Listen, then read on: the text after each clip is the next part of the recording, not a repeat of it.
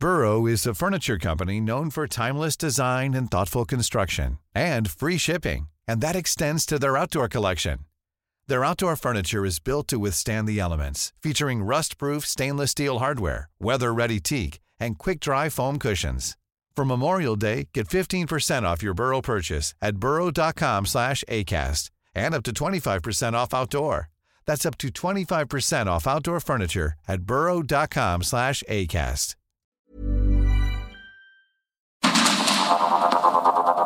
Heraldo Media Group presenta Sergio Sarmiento y Lupita Juárez. Información veraz y oportuna con un toque personal y humano. Por el Heraldo Radio, donde la H suena y ahora también se escucha.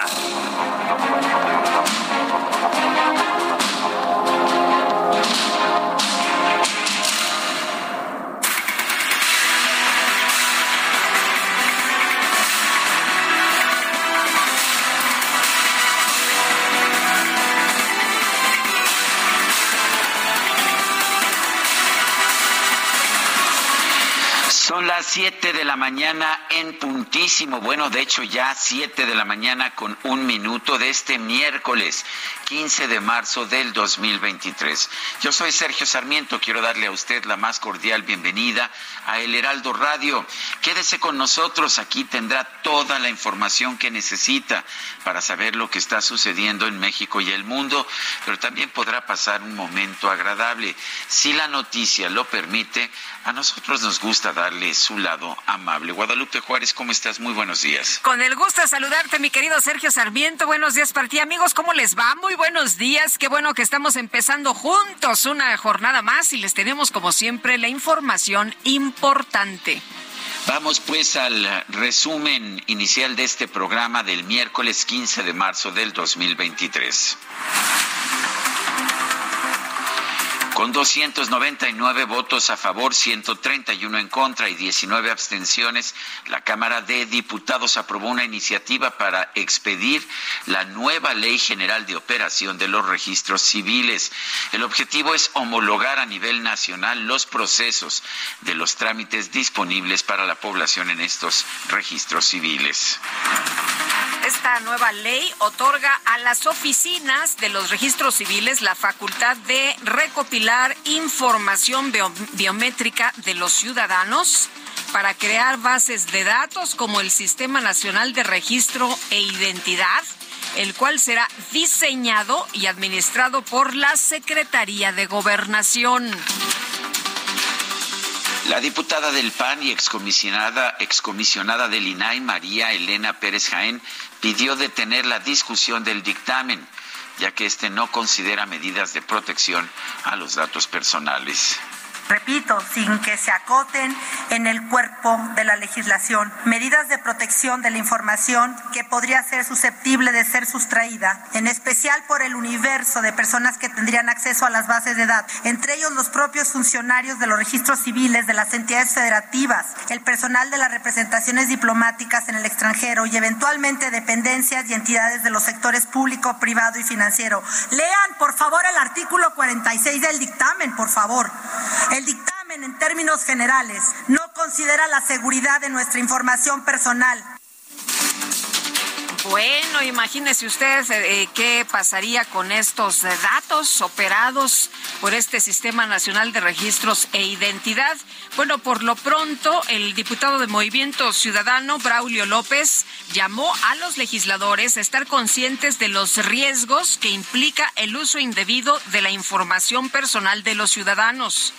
El objetivo de la iniciativa no justifica de forma alguna el uso de los datos biométricos ni los fines de contar con los mismos. Tampoco señala cuáles datos biométricos serían usados y tampoco establece, y perdón, y sí establece que será la Secretaría de Gobernación quien emita los lineamientos correspondientes. Lo que eso quiera decir. Esto elimina certeza sobre el uso, fin y protección de los mismos. La protección de datos personales es una cuestión crucial crucial, crucial, en nuestra sociedad actual. El secretario de Gobernación, Adán Augusto López, se reunió con la Junta de Coordinación Política de la Cámara de Diputados para hablar sobre la agenda legislativa. En el encuentro se acordó pausar por una semana la reforma en materia de cabotaje e impulsar una modificación al artículo 33 de la Constitución para permitir que los extranjeros puedan opinar sobre asuntos políticos del país. De hecho, quienes conocen el artículo 33 dicen pues que esta reforma es innecesaria porque el artículo 33 ahora ya considera o ya reconoce los derechos humanos, los derechos personales de los extranjeros. Bueno, y también dicen que todos los eh, eh, que han eh, querido ah, opinar de temas políticos, siendo extranjeros, pues lo han hecho con toda la libertad hasta este momento y durante la conmemoración del aniversario luctuoso del economista Jesús Silva Herzog, el diputado del PT, Gerardo Fernández Noroña, criticó la reinstalación de Edmundo Jacobo como secretario ejecutivo del Instituto Nacional Electoral. Los sepultureros del PRD se suban a equiparar semejante gigante con un pigmeo como es Edmundo Jacobo, que lleva 14 años en el INE, va para 30 y ahora resulta que es el padre de la democracia, según Lorenzo Córdoba, no tienen vergüenza. Y aún en el PRD hay niveles están los sepultureros del PRD y están los mozos panteoneros que los mandan a tribuna a hacer los peores papeles, los más deleznables, los más vergonzosos, los más miserables.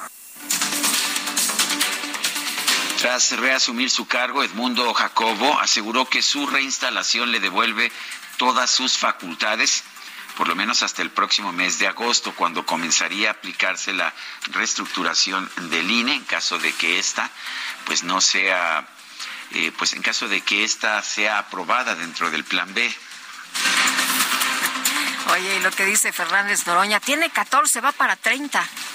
Ah, caray. ¿Cómo le hizo? ¿Cómo le hizo la cuenta? Bueno, la Coordinación Nacional de Movimiento Ciudadano dio a conocer que va a devolver alrededor de 34 millones de pesos debido a que no va a participar en las próximas elecciones por el gobierno del Estado de México.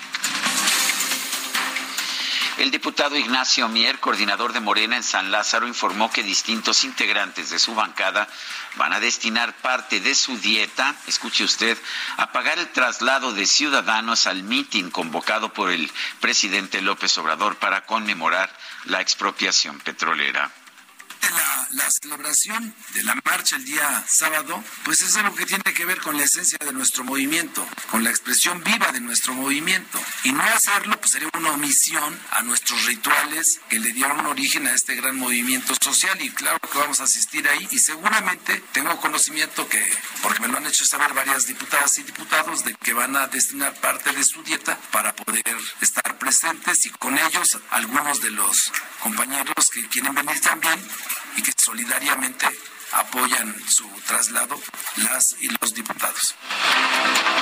El secretario de Gobierno de la Ciudad de México, Martí Batres, sostuvo un encuentro con funcionarios comerciantes y líderes de organizaciones de la alcaldía Venustiano Carranza para invitarlos al acto público que va a encabezar el presidente López Obrador, esto el próximo 18 de marzo. El senador del PAN, Damián Cepeda, exigió a la dirigencia nacional de su partido un deslinde completo de la figura del exsecretario de Seguridad Pública, Genaro García Luna. Y la Suprema Corte de Justicia determinó que los jueces y fiscales militares sí pueden requerir directamente a civiles para que participen en investigaciones y juicios por los delitos del fuero de guerra. La Fiscalía General de la República detuvo en Saltillo, Coahuila, a Jorge Humberto González Bocardo, ex coordinador de operaciones de Diconsa, presuntamente implicado en un pago irregular que realizó Segalmex por 142 millones de pesos para la compra de azúcar. El Tribunal Superior de Justicia del Estado de Oaxaca determinó que Juan Antonio Vera Carrizal, presunto autor intelectual del intento de feminicidio en contra de la saxofonista María Elena Ríos, debe enfrentar el proceso en su contra bajo prisión preventiva. La ministra presidenta de la Suprema Corte de Justicia de la Nación, Norma Piña, llamó a reconstruir la justicia penal con un enfoque de género. Debemos de construir la justicia penal y reconstruirla y comenzar a remediar sin demora alguna por lo menos, de las principales barreras que enfrentan las mujeres en el proceso penal. La Secretaría de la Defensa Nacional informó que durante un cateo a un inmueble de Tijuana, Baja California, logró asegurar más de un millón ochocientas mil pastillas de fentanilo, de esas que dicen que no hay aquí, y 400 kilogramos de metanfetamina. El diario estadounidense The Chicago Tribune publicó un artículo que califica al presidente de México, Andrés Manuel López Obrador, como un líder delirante por haber asegurado que en nuestro país no hay producción ilegal de fentanilo. El gobierno de la Unión Americana informó que el lunes pasado el secretario de Estado Anthony Blinken sostuvo una conversación telefónica con el canciller mexicano Marcelo Ebrard para hablar sobre la lucha contra el tráfico de drogas y el caso de los estadounidenses secuestrados y asesinados en Tamaulipas. El embajador de Estados Unidos en México, Ken Salazar, aseguró que su país ha invertido miles de millones de dólares para combatir el consumo de drogas. También destacó el compromiso del presidente Joe Biden para detener el tráfico de armas a nuestro país. Se están muriendo tantos jóvenes en los Estados Unidos y también en México por el fentanil. Es algo de grande prioridad para los Estados Unidos y entonces sabemos nosotros por las declaraciones del presidente Biden y el secretario Blinken que tenemos que resolver este problema en una manera global. Por otro lado, el embajador Ken Salazar aseguró que tanto México como la Unión Americana hay lugares inseguros, por lo que se debe trabajar de manera conjunta para resolver este problema ciudades grandes, en ciudades chicas, donde quiera hay problemas de seguridad, también acá en México, ¿no? Entonces la realidad es que existe violencia en México y también los Estados Unidos y tenemos que trabajar en todo esto como socios, ¿no? Reconociendo que hay problemas en lugares en México, lugares en los Estados Unidos también, ¿no? Las autoridades de Florida confirmaron la captura de dos hombres de Ohio que intentaban enviar un cargamento de armas de fuego a grupos criminales en México. El presidente de los Estados Unidos, Joe Biden, publicó una orden ejecutiva para endurecer las revisiones de antecedentes para la adquisición de armas de fuego, además de promover un almacenamiento más seguro de estas. Un avión de combate ruso derribó este martes un dron del ejército estadounidense que realizaba operaciones de rutina en el espacio aéreo internacional sobre el Mar Negro. El portavoz del Departamento de Estado de los Estados Unidos, Ned Price, aseguró que tras este incidente, el embajador de su país en Rusia transmitió un fuerte mensaje al Ministerio de Relaciones Exteriores de ese país. Y por su parte, el Ministerio de Defensa de Rusia señaló que sus aviones de combate no entraron en contacto con el dron estadounidense. Afirmó que este se estrelló debido a una maniobra brusca. En información de los deportes, México derrotó a Gran Bretaña por pizarra de 2 a 1 en su tercer juego en el Clásico Mundial de Béisbol. Y el Manchester City obtuvo su pase a los cuartos de final de la UEFA Champions League tras golear 7 a 0, si no me equivoco, no es un marcador de fútbol americano, es de fútbol soccer al Leipzig de Alemania con cinco anotaciones del noruego Erling Haaland. Y la FIFA aprobó este martes el formato del Mundial de 2026 que se va a disputar en Estados Unidos, México y Canadá. El torneo contará con 48 selecciones y tendrá 104 partidos.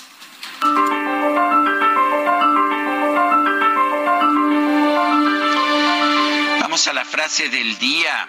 Si ves la guerra contra las drogas desde un punto de vista puramente económico, el papel del gobierno es proteger al cartel de las drogas. Milton Friedman.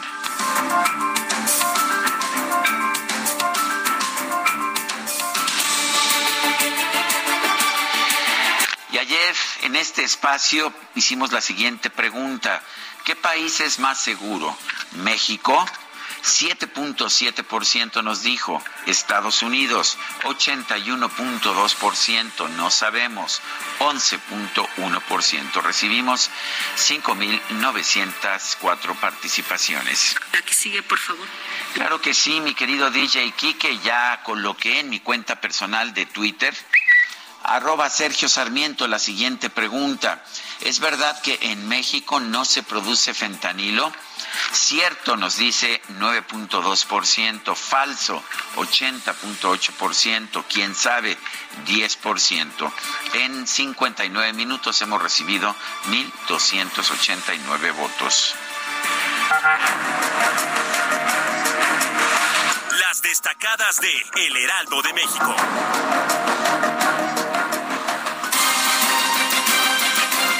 Vámonos con las destacadas Itzel González. ¿Qué tal? Muy buenos días. Muy buenos días, Lupita, Sergio, queridos destacalovers. Muy contenta, ya estamos a miércoles 15 de marzo del 2023. Por supuesto que esta semana con mucha información, pero ¿qué creen? Como estamos a mitad de semana y ya va a caer la quincena, les tenemos regalitos esta mañana. Tenemos 10 pases dobles para que vayan a Cinépolis, que vayan al cine a ver las películas, las nominadas y las ganadoras del Oscar. Así que ya saben, un mensajito por WhatsApp 5520 10 96 47. Pónganos su nombre, pónganos que quieren sus boletos del cine y con mucho gusto se los vamos a regalar. Sergio Lupita, amigos, también hay mucha información. Estamos a mitad del mes, así que comenzamos con las destacadas del Heraldo de México. En primera plana, reformas logran acuerdos gobernación y oposición. Pactan trabajar juntos en el artículo 33 sobre la opinión de los extranjeros en política nacional, así como aplazar una semana la discusión del cabotaje. País, empleo formal, avalan ley pro adultos mayores, obligan a las empresas a que 5% de la plantilla sea del sector. Ciudad de México, cada gota cuenta, distancia frena el abasto. Toda la lejanía del sistema Cutzamala y Lerma, las alcaldías Iztapalapa, Iztacalco, Venustiano Carranza y Tlalpan padecen suministro. Ante esto, las autoridades realizan operativos para combatir la escasez. Estados, Morelia, incumplen bares horario de cierre. El gobernador propone que la Guardia Nacional y Civil vigilen los negocios. Orbe, huelga de recolectores, acumula paro, basura en París. Turistas padecen efectos de reforma de pensiones. Meta París 2024 estrecha vínculo con sede. El Comité Olímpico Mexicano firma un acuerdo con la Embajada de Francia en México para promover el deporte. Y finalmente, en mercados, alza en precios, ven riesgo por sequía e inflación. Banjico considera que afectarán las zonas productivas. Lupita, Sergio, amigos, se agotaron los boletos y yo muy contenta los escucho el día de mañana. Feliz miércoles. Gracias, Itzel. Muy buenos días y qué padre que se vayan a disfrutar las películas, que vayan al cine, por supuesto. Son las 7 de la mañana con 18 minutos. Solo tú y yo conocemos la historia, yo la escribimos. Y no permitas que nadie te venga a decir otra cosa. Porque aún existe la gente que odia a quien toca la gloria. Esto se llama Que lo nuestro se quede nuestro. Interpreta un cantante muy popular, originario de Huamantla, Tlaxcala, Carlos Augusto Rivera Guerra. Sí, Carlos Rivera nació el 15 de marzo de 1986 y bueno, pues está cumpliendo 37 años y nosotros, ¿te parece Guadalupe que lo festejemos aquí? Bueno, me parece muy bien. Este, estábamos entre algo más movido y, y, Carlitos Rivera y ganó Carlitos Rivera, ¿no? Porque aquí tiene una fan número 111. Eso parece. Bueno, Carlos Rivera, uno de estos cantantes que surgió del programa La Academia, Eh, esto fue en 2004 y bueno, con mucha rapidez se ha colocado en el gusto del público. A mí me gusta y debo reconocer que también me cae muy bien. Las veces que he tenido oportunidad de conocerlo, me ha parecido pues un, un buen tipo, muy abierto, eh, muy, ah, muy cordial y esto me parece que es importante también. Bueno, y además le gusta nuestra productora, o sea que aunque no te gustara ni a ti ni a mí ni a nadie en el equipo. Pues ya, ya no había de otra, ¿verdad? Pero bueno, que este disfrute de, de, la música, de la voz de Carlos Rivera esta mañana. Y vámonos a la información con Noemí Gutiérrez. El secretario de Relaciones Exteriores, Marcelo Ebrard, conversó con el secretario de Estado de los Estados Unidos sobre pues lo que está pasando en estos momentos. El combate eh, al tráfico de fentanilo, el secuestro. Había varios temas, Noemí, el secuestro de los ciudadanos estadounidenses en Matamoros. En fin, cuéntanos qué tal. Muy buenos días. Sergio Lupita, muy buenos días. Comentarles que el canciller Marcelo Ebrard conversó este lunes con el secretario de Estado de Estados Unidos, Anthony Blinken, sobre el combate al tráfico de fentanilo y el secuestro de cuatro ciudadanos estadounidenses en Matamoros, Tamaulipas. La llamada fue la noche de lunes, después de que el canciller llamó en Washington al embajador Esteban Moctezuma y a los 52 cónsules para que inicien una campaña en defensa de México ante los señalamientos de legisladores y exfuncionarios republicanos. En su cuenta de Twitter, el secretario de Relaciones Exteriores informó que también dialogaron sobre el encuentro que tendrán en abril los gabinetes de seguridad de ambos países en el marco de la cooperación del entendimiento bicentenario. En una declaración del portavoz del Departamento de Estado de Estados Unidos, Nat Price, detalló que Blinken y Ebrard conversaron sobre la cooperación en la materia de seguridad de Estados Unidos y los esfuerzos conjuntos para combatir los precursores químicos que se utilizan en la producción de fentanilo ilícito y otras drogas sintéticas. En tanto que el embajador de Estados Unidos, Ken Salazar, afirmó que la seguridad es un tema en el que deben trabajar ambos países respetando la soberanía. Lo anterior al ser cuestionado sobre las declaraciones del presidente Andrés Manuel López Obrador de que México es más seguro que Estados Unidos. Miren, los Estados Unidos, en ciudades grandes, en ciudades chicas, donde quiera hay problemas de seguridad, también acá en México, ¿no? Entonces la realidad es que existe violencia en México y también en los Estados Unidos y tenemos que trabajar en todo esto como socios. En entrevista luego de inaugurar el sexto simposio de ciencias forenses, el embajador dijo que es una prioridad para el gobierno de Joe Biden el desmantelamiento de los cárteles. En la seguridad, para tener resultados, se tiene que tener confianza y eso es el trabajo mío, tratar de crear confianza con el gobierno de México a todos los niveles y dar el apoyo del gobierno de los Estados Unidos. Sergio Lupita, hasta aquí mi reporte. Noemí, muchas gracias. Buenos días. Pues sí, el embajador de Estados Unidos, Ken Salazar, aseguró además que su país ha invertido miles de millones de dólares para combatir el consumo de drogas y dijo que el presidente de Estados Unidos, Joe Biden, está haciendo pues grandes esfuerzos para detener el tráfico de armas a nuestro país. Vamos a escuchar lo que dijo el embajador. Se están muriendo tantos jóvenes en los Estados Unidos y también en México por el fentanilo es algo de grande prioridad para los Estados Unidos y entonces sabemos nosotros por las declaraciones del presidente Biden y el secretario Blinken que tenemos que resolver este problema en una manera global. Bueno, pues esa es la esa es la posición de Ken Salazar, el embajador de México, que defiende las posiciones de su gobierno.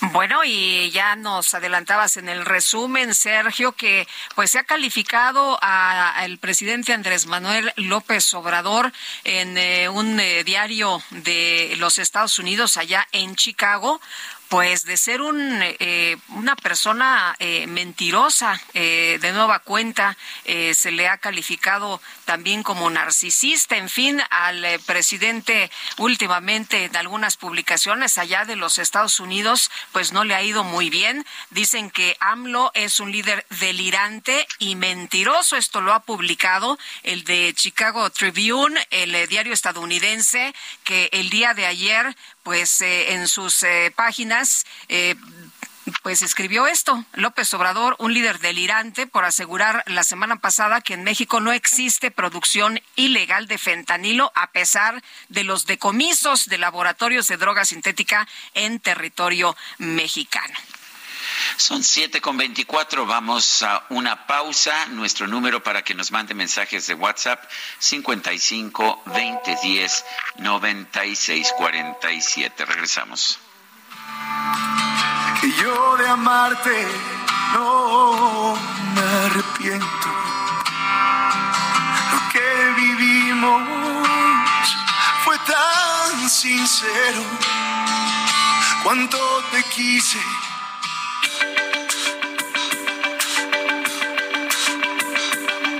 Sergio Sarmiento y Lupita Juárez quieren conocer tu opinión, tus comentarios o simplemente envía un saludo para hacer más cálida esta mañana. Envía tus mensajes al WhatsApp 55 20 10 96 47.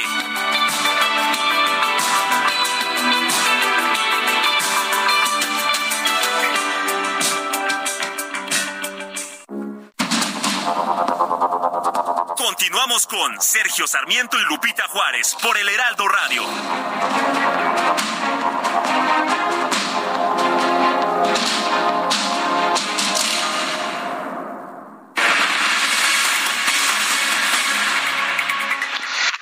Son las 7 de la mañana con 31 minutos. Ayer comentábamos acerca de una pues una publicación en el Diario Oficial de la Federación en que el gobierno de México pedía a las dependencias cerrar sus cuentas en bancos privados. Eh, ¿Cuál es el sentido de esta decisión? ¿Qué se trata de lograr? Vamos a conversar con Elvira Concheiro, ella es tesorera de la Federación. Elvira Concheiro, gracias por tomar nuestra llamada. Eh, ¿Cuál es el propósito de esta medida y qué tipo de depósitos se están afectando?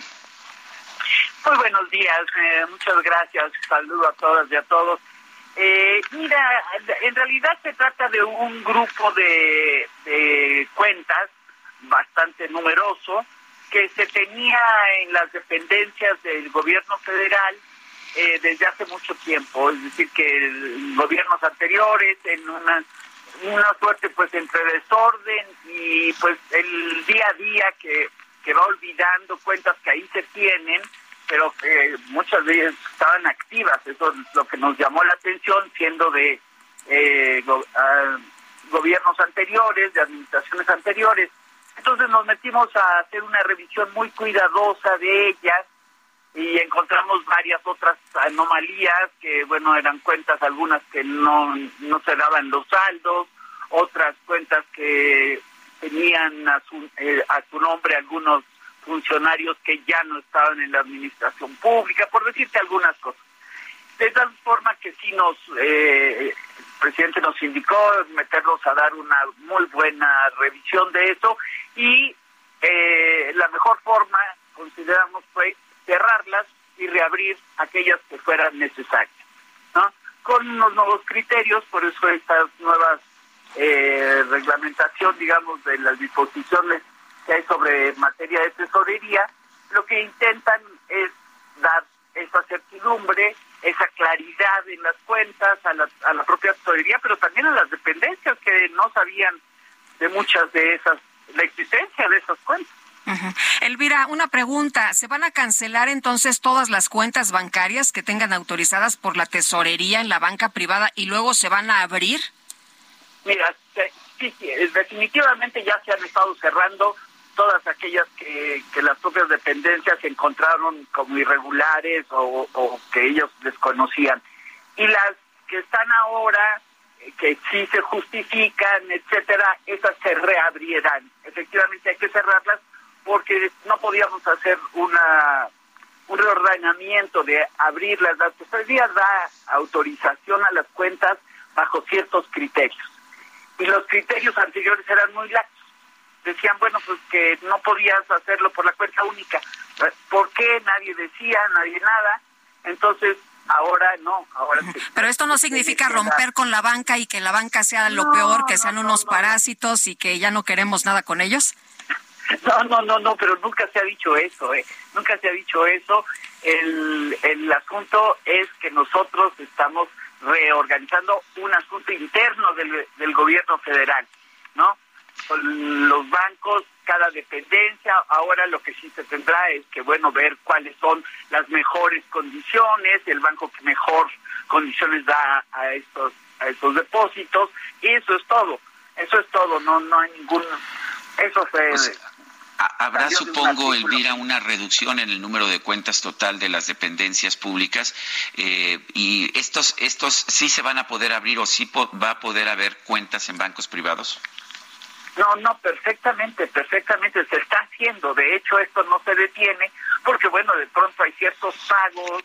Este, ahora, por ejemplo, estábamos viéndolo de una cuenta estos días de las áreas naturales protegidas que se necesita porque cada vez hay mejor afluencia a esas áreas y se tiene que pagar y entonces bueno pues ese trabajo necesita una cuenta por excepción necesariamente porque son recursos digamos propios de la dependencia no son los recursos este presupuestales que entran por la cuenta de Banjico no del Banco de México. Entonces este esa es la única diferencia que vamos a reducir, sí, sí vamos a reducir porque había unas cuentas de 1970, o sea, un desorden administrativo como acostumbraban. Y ahora no, este gobierno quiere atajar toda posibilidad de fraudes, de malos manejos, o de, también de ineficacia, porque tener un manejo de de miles de cuentas ahí tiradas, no tenía ningún sentido, ¿no? Entonces la, administración ha venido haciéndolo ya, las dependencias y entidades, este, en realidad esto es un proceso que tiene ya muchos meses trabajándose en cada una de las secretarías de, Estado y, eh, y ahora se, se puso un plazo perentorio porque vimos que si no, pues esto se alargaba, se alargaba o no lo, o había algunos que no se habían enterado de que había que hacer. Eh, eh, Elvira, uno, uno decía, bueno, eh, ¿qué va a pasar ahora, no? ¿La tesorería puede operar sin la banca? La tesorería, en realidad no se lo ha planteado en estos términos. La tesorería muchos años funcionó por sí sola, sin los bancos, claro que sí se puede. Pero nosotros estamos en una revisión de estas, de estas condiciones actuales que es otro, es un asunto de otro orden, no, no pasa por estas cuentas, insisto. Estas cuentas se abren en donde eh, las dependencias deciden. Pues en algunos casos el ejército, por ejemplo, tiene cuentas en ejército, pero también tiene algunas cuentas en otros bancos y, en fin, este es según las necesidades y condiciones y utilidades que tienen esas cuentas para cada dependencia. Y lo otro es un asunto de funcionamiento de la tesorería que hay que pensar, sí, hay que pensar, ¿no? ¿Se van a favorecer las cuentas en bancos públicos como Banjército o como Banco del Bienestar? No, eh, eh, eh, nadie nadie está indicando nada sobre los bancos, insisto.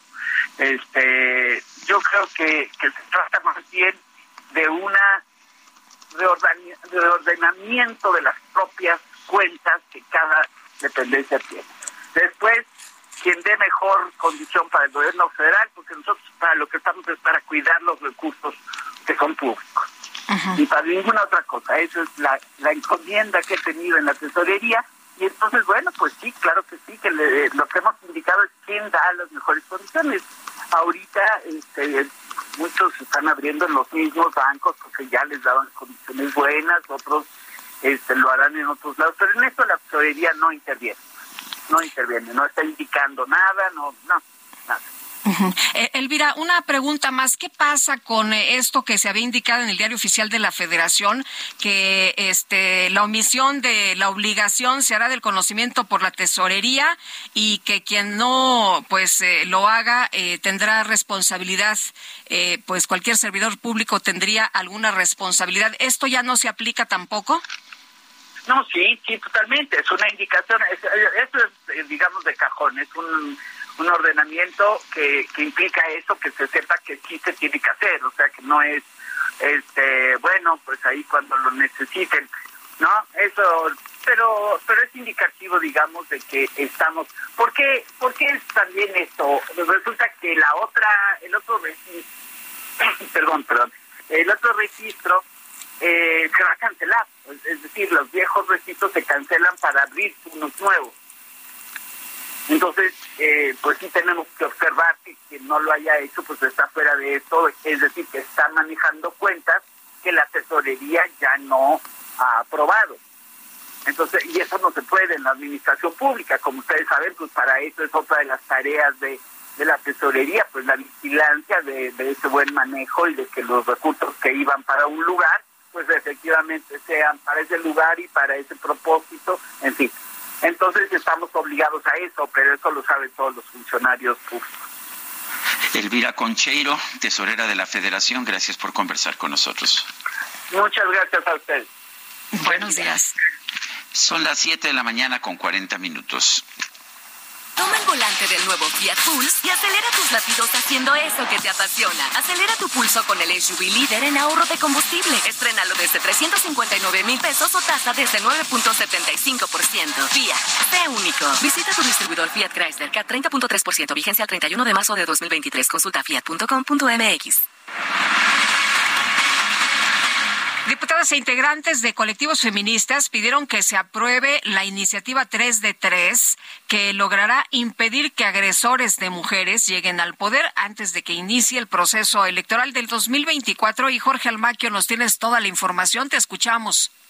Nuevamente les saludo con gusto, Sergio Lupita, amigos. Y bueno, pues diputadas federales integrantes de colectivos feministas piden se apruebe la iniciativa 3 de 3 que logrará impedir que agresores y violentadores de mujeres lleguen al poder antes de que inicie el proceso electoral del 2024. Indira Sandoval, consultora en temas de género y activista política, expuso que la propuesta que se encuentra en la Comisión de Puntos Constitucionales debe avanzar lo más pronto posible porque se acaba el tiempo para que entre en vigor. Elizabeth Pérez, vicecoordinadora del PRD, indicó que desde la Cámara de Diputados se romperá el pacto patriarcal, dando el avance a las 3 de 3 que llamó a que sea avalada también en la Cámara de Senadores. Blanca Alcalá del PI indicó que estarán pendientes de lo que suceda en los próximos días en la Comisión de Puntos Constitucionales de la Cámara Baja para que avance esta propuesta, se desahogue y pueda llegar al Pleno para cristalizar la alternativa que vaya a la Cámara de Senadores eh, a la brevedad y que pueda también continuar el tránsito por el constituyente permanente. Se ha dicho bien y tenemos claridad en ello que si no logramos que salga antes del mes de septiembre, definitivamente no habremos concretado nuestro propósito. Y el propósito es claro. Por un lado, que ningún violentador llegue al poder y por otro lado, que recuperemos la dignidad de lo que implica el ejercicio de la política. Amalia García de Movimiento Ciudadano dijo que debe quedar claro en el artículo 38 constitucional que en ninguno de los tres órdenes de gobierno y en ninguno de los tres poderes podrá estar un violentador, un agresor o un deudor alimentario. Sergio Lupita, amigos, el reporte que les tengo. Buen día. Gracias, Jorge. Buenos días.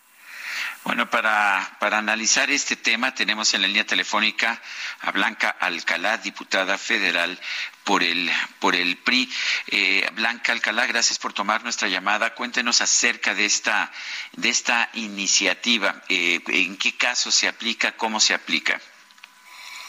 Hola Sergio, encantada de volverte a saludar. Lupita, muy buenos días. pues bueno, te diría que, qué gusto.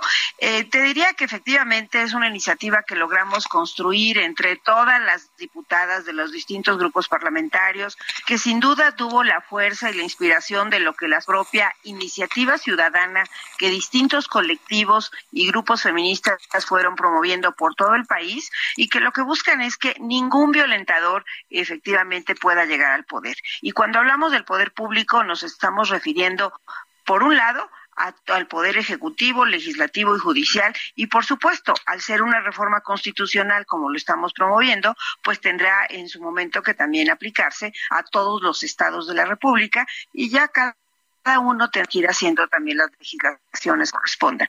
Pero bueno, se trata de que efectivamente en ninguno de los supuestos que eh, se están señalando, que tiene que ver con prácticamente todos los tipos de violencia, eh, se pueda permitir que se acceda al ejercicio del poder público. Estamos reformando, y ahorita te los detallo, estamos reformando dos artículos. El, artículo 38 de la Constitución, que es muy claro cuando establece cuáles son los, los supuestos en los que se suspenden los derechos, y el artículo 102, que eh, habla de las características del perfil del fiscal fiscal, pero en ese caso no se señalaba que estuviera con el goce pleno de sus, de, sus derechos. Ahora, en este caso, eh, lo que hablamos es que para ser registrado o registrado como candidata o candidato para cualquier cargo de elección popular, ser votado o votado en todos los cargos de elección, ser nombrado para cualquier empleo, cargo o comisión, se suspenden cuando tengan sentencia en cualquiera de los tipos penales o supuestos por delitos contra la vida,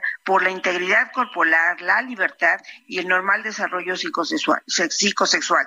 Lo mismo cuando hay violencia familiar, violencia familiar equiparada o doméstica, violación de la intimidad sexual o violencia política contra las mujeres y cuando se está en el supuesto de obligado alimentario moroso. Esto es, todos estos temas, Sergio Lupita, que desafortunadamente han lesionado mucho a la sociedad y particularmente a las mujeres. Eh, Blanca, si hay una denuncia, esto ya será eh, pues eh, una limitante. si hay una denuncia, si no la hay, si nada más hay un señalamiento, ¿qué ocurre? No, si hay una denuncia, no, Lupita, también fuimos muy cuidadosas del tema de presunción de inocencia. Por eso es que cuando se está con sentencia este firme o existe ya un proceso en este caso que está vinculado, ¿no? En esos dos supuestos es cuando eh, puede hacerse efectiva estas este tipo de condiciones. Eh, ¿Hay apoyo para aprobar esta esta iniciativa? Pues sí, sí, Sergio, la verdad es que primero les decía eh, ha sido resultado de más de un año de estar cabildeando distintas eh, diputadas, eh, distintos grupos parlamentarios en lo personal y en lo colectivo. Hemos presentado iniciativas en este tenor, prácticamente de todos los grupos. Sin embargo, incluso se había hecho una construcción en donde se iba pues impactando a cada uno de los artículos de toda la Constitución, porque en cada uno pues se señala en un momento dado los requisitos para ser presidente o para ser diputado, para ser magistrado, etcétera, etcétera. Sin embargo, encontramos que la fórmula más adecuada es así como en el 37 se establece cuáles son los derechos que tú, que yo, que todos gozamos con ciudadano, como ciudadanos o ciudadanas, y en el 38 cuáles son los, los supuestos en los que estos derechos se suspenden, pues uno de los derechos que se suspende es poder, es poder ser electo, votado, eh, asignado, si se cae en estos supuestos que les he referido. Y hemos trabajado para que al interior de los grupos pues se tenga el consenso de casi todos. No te puedo decir que tenemos en este momento la unanimidad, pero sí prácticamente eh, confiamos Así lo hemos trabajado para que dos terceras partes de quienes estamos representados en el Pleno eh, logremos que efectivamente la 3 de 3 contra la violencia se vuelva una realidad. Los estándares y los números, las cifras, ustedes no los dicen todos los días, no los recuerdan. La verdad es que eh, ciertamente, por ejemplo, en el caso de la violencia política en razón de género, cada día ocupamos más cargos, pero también la violencia ha incrementado. Siete de cada diez mujeres han sufrido algún tipo de violencia. El 23% de las candidatas fueron víctimas de violencia. Muchas de ellas incluso fueron asesinadas en el anterior proceso. Por ello, nos interesa mucho que a la brevedad pueda tenerse aprobado en la Comisión de Gobernación y Puntos Constitucionales, después en el Pleno, que pase al Senado, ojalá que también ahí exista la sensibilidad, y después que continúe su paso por el constituyente permanente antes del mes de septiembre, para que tenga vigor justamente para el proceso electoral de 2024. Diputada Blanca Alcalá, gracias por conversar con nosotros. Al contrario, Sergio, un placer. Lupita, muchas gracias. Gracias, hasta luego, muy buenos días. El Ayuntamiento de Nuevo Casas Grandes, allá en el eh, Chihuahua, en el estado de Chihuahua, probó que una de sus calles se llame desde ahora Marisela Escobedo. ¿Se acordará usted de esta mujer que tanto luchó para pues que hubiera justicia tras el asesinato de su hija? Bueno, pues Marisela Escobedo, así se va a llamar la calle en honor a esta activista que fue asesinada hace ya pues eh, prácticamente 13 años. Los regidores avalaron a inicios de mes por unanimidad que el callejón Héroes del Carrizal, ubicado en la colonia Centro a unos pasos del Palacio Municipal, fuera nombrado como esta mujer que en diciembre de 2010 fue asesinada frente al Palacio de Gobierno de Chihuahua tras dos años de exigir justicia por su hija Rubí, de 16 años de edad, también asesinada. Eh, la develación de la placa se realizó justo el Día Internacional de la Mujer mujer, conocido como el 8M. Y hay un documental, si usted tiene acceso, lo puede ver. Yo lo vi hace algunos años en Netflix, eh, de, la lucha de esta mujer, de las caminatas que hacía, de estos recorridos. Ella hizo la investigación, eh, prácticamente logró que se atrapara al responsable, lo llevó ante la justicia y en un hecho, pues que todo mundo eh, lo asombró, los jueces dejaron libre a este sujeto, la mujer gritando delante de los jueces que no era posible y bueno, pues finalmente esta mujer a la que le arrancan la vida y que pues eh, se quedó luchando eh, hasta el último momento. En otros temas, Marta Yuridia Rodríguez Estrada, titular de la Comisión Ejecutiva de Atención a Víctimas, lamentó que hay estados que siguen sin llenar el registro nacional de víctimas. París Salazar nos tiene la información. Adelante, París. Buenos días, Sergio Lupita, amigas, amigos de El Heraldo de México. La comisionada ejecutiva de atención a víctimas, Yuridia, lamentó que haya, hayan estados en que siguen sin rellenar el registro nacional de víctimas, por lo que no se brinda la atención adecuada y el acompañamiento digno a las víctimas a nivel local. En la presentación del primer informe de la Comisión Ejecutiva de Atención a Víctimas, Yuridia Rodríguez nos reveló los nombres de los estados omisos y expuso la importancia del registro para la atención de las víctimas. Escuchamos a Yuridia Rodríguez. Registro Nacional de Víctimas, que es el padrón donde se alojan los datos de víctimas de nivel federal y estatal. Desde su creación y hasta el 31 de diciembre del 2022, el RENAVI contaba con aproximadamente un total de 54 mil víctimas registradas. Tenemos un gran reto. Hay muchas entidades federativas que a la fecha siguen sin llenar su información en el RENAVI. ¿Por qué es importante el RENAVI? Porque contar a las víctimas nos va a permitir mejorar la atención y el acompañamiento. En el evento, Yuridia Rodríguez expuso que la mayoría de los solicitantes de atención y acompañamiento de víctimas de violaciones a derechos humanos a nivel son eh, personas que lo hacen a nivel estatal porque son violaciones a derechos humanos realizadas en las entidades. Escuchemos a Yuridia Rodríguez. Este año se inscribieron 7.594 víctimas del delito de violación a derechos humanos, de las cuales el 70% corresponde al ámbito local. Es decir, el trabajo de atención a víctimas se debe de focalizar en las entidades federativas. Debemos de fortalecer a las comisiones estatales de atención a víctimas e incorporar en los estados que no hay una, comisiones estatales, que cuenten no solamente con un reglamento, una ley, un estatuto sólido. Necesitamos que también se les destinen recursos recursos económicos que puedan garantizar una atención y un acompañamiento a las víctimas. En este informe también la Secretaría de Gobernación anunció que se realizarán transferencias de recursos a los a las comisiones estatales de atención a víctimas para que contraten abogadas para que sean para que ayuden a las víctimas preferentemente mujeres de que sean víctimas de delitos preferentemente de violencia. La información que les tengo, Sergio Lupita.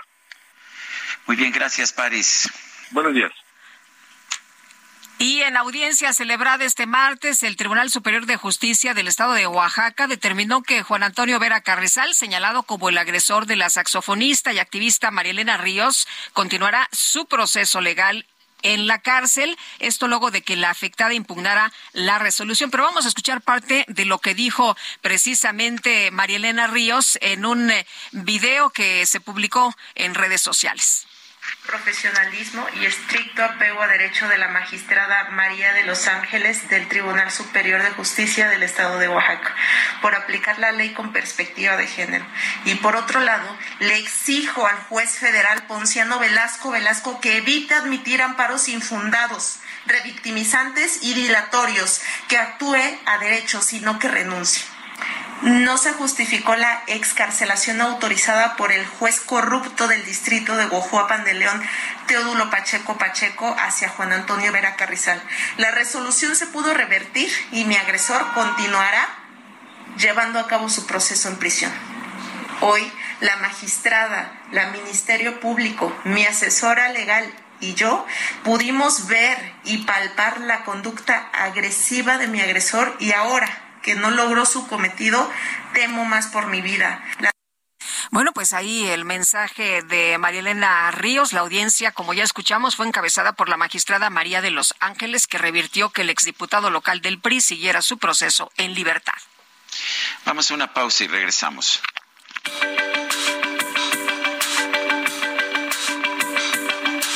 Sergio Sarmiento y Lupita Juárez quieren conocer tu opinión, tus comentarios o simplemente envía un saludo para ser más cálida esta mañana. Envía tus mensajes al WhatsApp 55 20 10 96 47.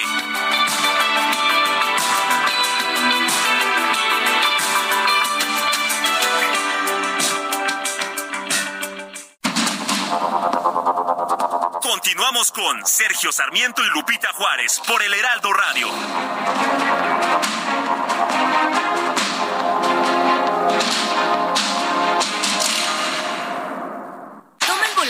Nuevo Fiat Pulse y acelera tus latidos haciendo eso que te apasiona. Acelera tu pulso con el SUV líder en ahorro de combustible. Estrenalo desde 359 mil pesos o tasa desde 9.75%. Fiat, sé único. Visita tu distribuidor Fiat Chrysler CAT 30.3%. Vigencia el 31 de marzo de 2023. Consulta fiat.com.mx. En 1983, la Organización de las Naciones Unidas declaró el Día Mundial de los Derechos de los Consumidores, cuya celebración conmemora el discurso dado por el presidente de los Estados Unidos, John F. Kennedy, el 15 de marzo de 1962 para reconocer al consumidor como un elemento fundamental dentro del proceso productivo. Con el tiempo, el movimiento de consumidores ha trabajado para escribir lo que ahora se considera como los ocho derechos básicos de los consumidores.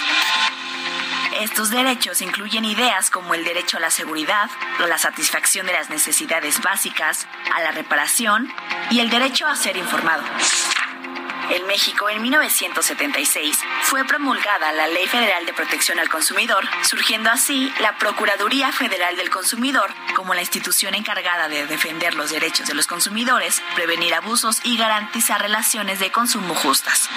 México se convirtió así en el primer país latinoamericano en crear una Procuraduría y el segundo con una ley en la materia. En la actualidad, la Profeco cuenta con un total de 32 delegaciones y 19 subdelegaciones, sumando así 51 oficinas en todo el país.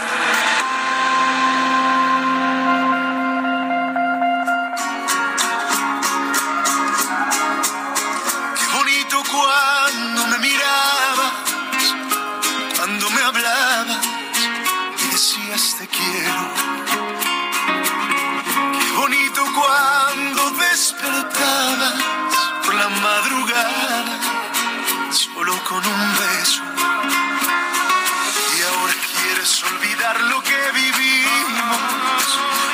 Sentimos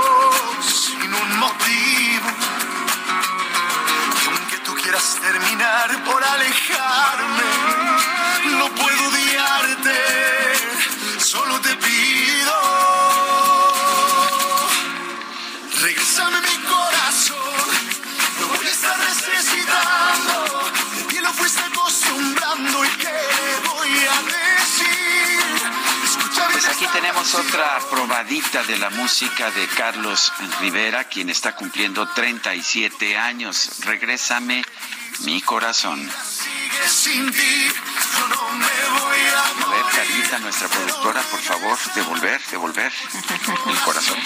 Regrésale el corazón. Oye, no es tan fan así, pero fan de hueso colorado, que ayer nos presumió que tiene una cobija, ¿no?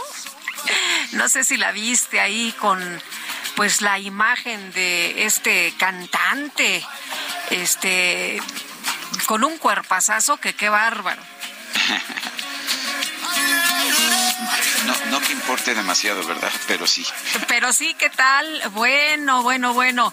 Vámonos a los mensajes. Nos dice una persona del auditorio, buenos días, Lupita y Sergio, con este nuevo movimiento que pretende hacer la 4T para recabar y controlar datos biométricos de los ciudadanos, no me queda duda que todas las acciones de este gobierno están enfocadas a hacer trampa y perpetuarse en el poder. Confío en que los pocos contrapesos que tenemos lo puedan evitar. Saludos cordiales, Ociel Salinas desde Monterrey.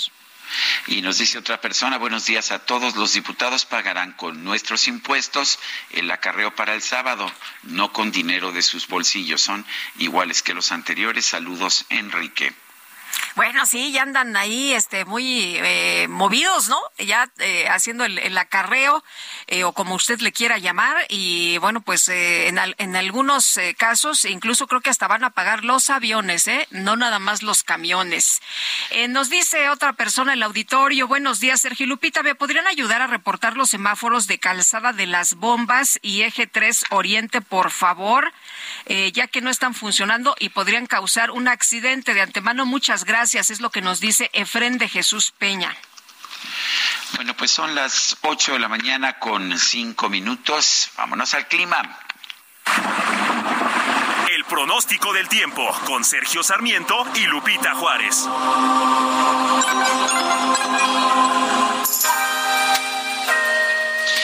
Lidia González, meteoróloga del Servicio Meteorológico Nacional de la Conagua, cuéntanos cómo vamos a estar en materia de clima.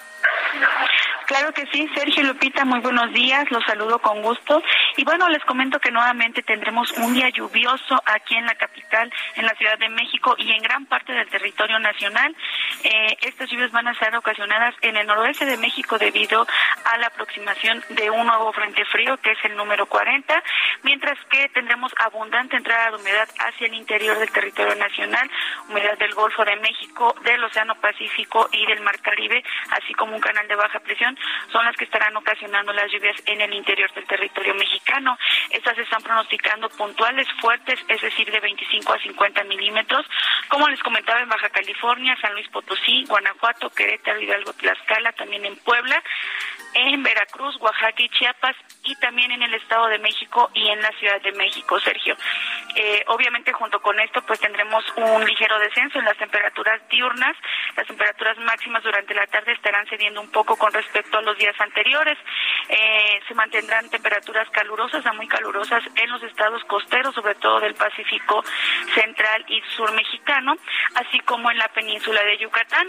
Les comento que los vientos continuarán siendo muy fuertes con rachas de 70 80 kilómetros por hora en los estados de Sonora, Chihuahua y Coahuila, perdón, mientras que en el Istmo y Golfo de Tehuantepec también tendremos viento de componente norte con rachas de 70 kilómetros por hora.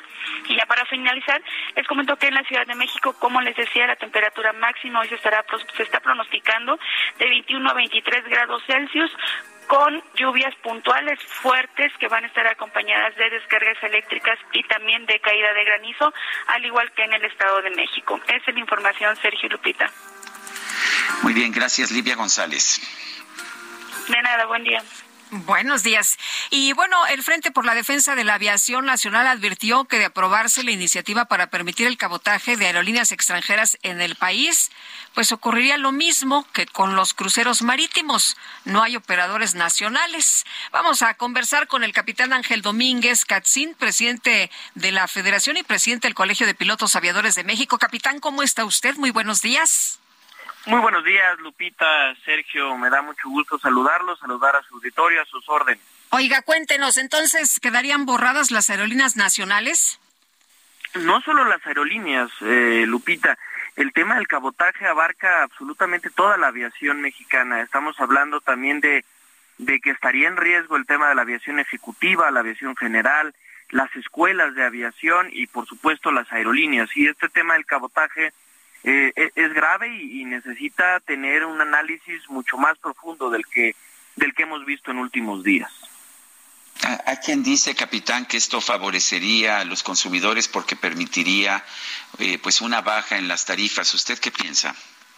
Mira, Sergio, tal vez de, tal vez de entrada y, y, los primeros meses, vaya, incluso yo me atrevería a decir los primeros, primer año y medio podríamos ver esto. Pero ¿qué pasa o qué ha pasado con el cabotaje en otros países cuando se autoriza. Sí, al principio, cuando llegan eh, aerolíneas que tienen subsidios, como por ejemplo las árabes, eh, pueden depredar o minar algunas rutas y eso hace que, que los precios de los boletos momentáneamente sean más accesibles para el público usuario. Pero una vez que, que, que, que destruyen a las aerolíneas o a los competidores nacionales, se ha visto que no solamente regresan a tener el mismo precio esa ruta, sino que incluso se ha visto incremento hasta de tres veces más de lo que era antes. E, entonces, vaya, sí hay manera de, que los boletos de avión sean más accesibles para, para los usuarios. pero desde el frente creemos que más bien deberíamos de estar viendo por qué cuesta lo que cuesta un boleto de avión, ¿no? Y, y aquí nos, nos, nos iríamos a la conversación del famoso TUA, ¿no? El día de hoy en algunos aeropuertos de México resulta que es más caro utilizar el aeropuerto que subirse a un avión, porque del 100% de lo que te cuesta un boleto, casi cerca del 50% es, es eh, se va destinada a la tarifa del TUA.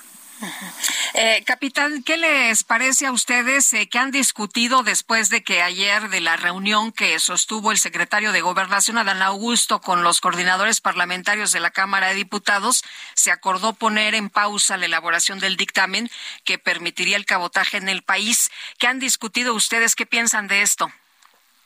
Eh, creo que creo que lo que necesitamos como país es de entrada recuperar la categoría 1 y en ese sentido esta iniciativa de reforma a la ley de aviación civil trae cerca de 36 artículos, casi 40 aproximadamente, que son vinculantes con algún hallazgo de la FAA y que necesitamos como país para recuperar esta categoría 1.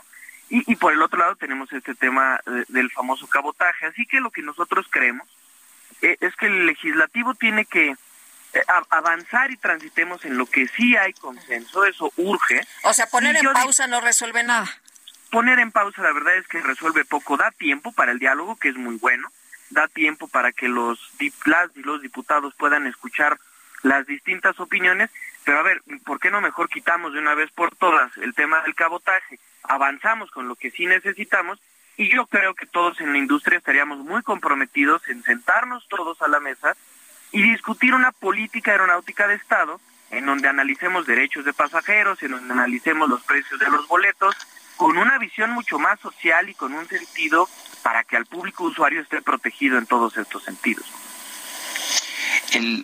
hay quien dice que lo que estamos viendo en realidad es simplemente un, una amenaza por parte del presidente para hacer que las aerolíneas manden más vuelos al AIFA. Eh, ¿Va a resultar esto o, va, va, el presidente nada más a aprobar o el gobierno van a aprobar nada más aerolíneas que hagan cabotaje pero utilizando el AIFA? Mira, Sergio, es que el tema, el tema de la IFA, eh, hoy, hoy a la IFA podrían llegar aerolíneas extranjeras.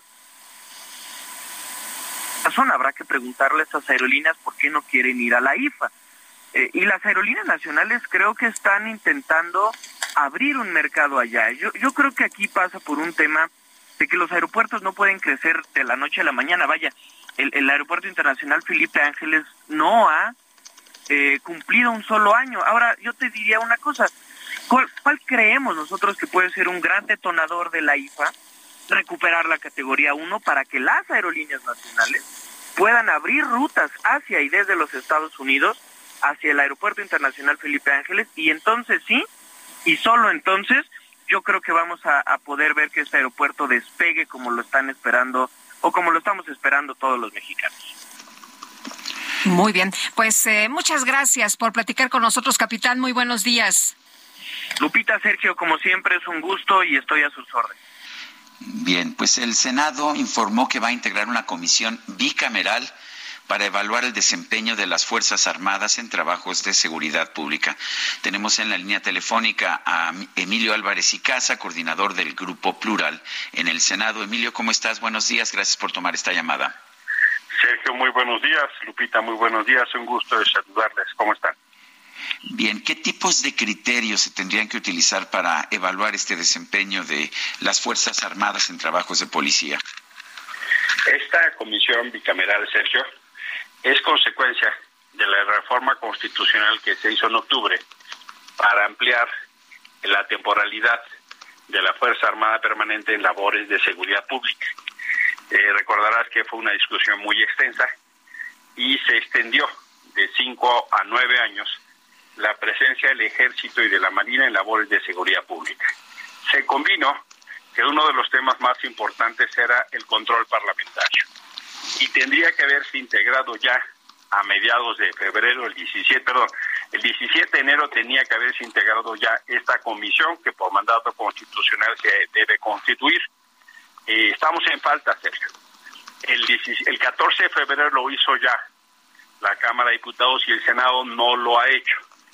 Se requiere entonces para cumplir esta mandato constitucional integral a la brevedad. La propia Constitución y su transitorio modificado establece que tienen que proporcionar los titulares de la Secretaría de Defensa Nacional y de la Marina indicadores cuantificables y verificables, por ejemplo, para evaluar los resultados obtenidos en materia de seguridad pública, para comprobar el respeto a los derechos humanos y hace mención especial de lo que pudiera haber pasado, por ejemplo, con comunidades indígenas o afrodescendientes. Y claro, en esta temporalidad toman especial atención tres temas. Toma centralidad lo que está sucediendo en Nuevo. Ha habido ya denuncias específicas de que integrantes del ejército mexicano han matado a civiles. Toma particular interés la discusión de esta ahora nuevo CISEN, el Centro de Investigación Militar, que eh, López Obrador llama eh, investigación y no espionaje. Sabemos ya, por cierto, que el ejército mexicano ha espiado a periodistas y defensores de derechos humanos y tendría el general secretario que explicar cuáles son las facultades que él tiene o cuáles son los mandatos judiciales que le han permitido hacer eso. Y uno tercero tiene que ver también con acciones que refieren a la Marina, en algunos casos, por ejemplo, en materia de control de puertos y aduanas. Esos son los temas que tendríamos que estar discutiendo y tienen que ser también entenderse que la presencia de los titulares del ejército y la marina es un hecho de normalidad democrática como en cualquier país democrático del mundo. En cualquier país civilizado y democrático, los titulares de los ejércitos y las armadas van al Congreso, rinden cuentas e informan. Aquí todavía se sigue pensando que preguntarle a los generales es una ofensa que ejercer el control parlamentario es una falta de respeto. Me parece que tenemos que acabar con esas expresiones del México más autoritario que hoy están tomando mucha fuerza, Sergio. Emilio, em, el desempeño de, las Fuerzas Armadas se ha cuestionado mucho por eh, las eh, atribuciones que ahora tienen y bueno, hace poquito el asunto de la ejecución de unos jóvenes em, en el país. Eh, ¿Cómo ves esto? Em, pues un tema muy muy grave, ¿no? Lo que estamos viendo. Es absolutamente grave, Lupita, porque infelizmente este gobierno ha optado por darle una preponderancia pública a las Fuerzas Armadas en labores que claramente no son de su competencia. No solo hacen eh, aeropuertos, hacen trenes, distribuyen fertilizantes. Ahora esta semana nos salieron con que también van a hacer labores de antropología. Van a estar haciendo antropología. Es un proceso donde López Obrador ha optado por una sistemática y permanente militarización del país, una sistemática y permanente eh, apuesta al militarismo, y nos enteramos que están haciendo inteligencia militar sin control. Esos son señales muy peligrosas y como tú bien dices, en Nuevo Laredo tenemos ya la información precisa de que hubo eh, cinco jóvenes ejecutados en una ejecución extrajudicial, como se dice en materia de derechos humanos. En lugar de investigar, el presidente encabeza la negación.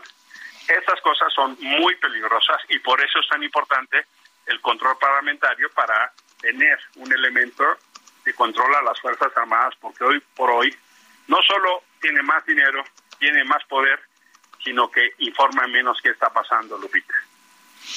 Eh, Emilio, ¿qué tanta ¿Qué tanta fuerza, qué tanta capacidad para cuestionar actividades, cuestionar eh, desempeño va a tener esta comisión bicameral?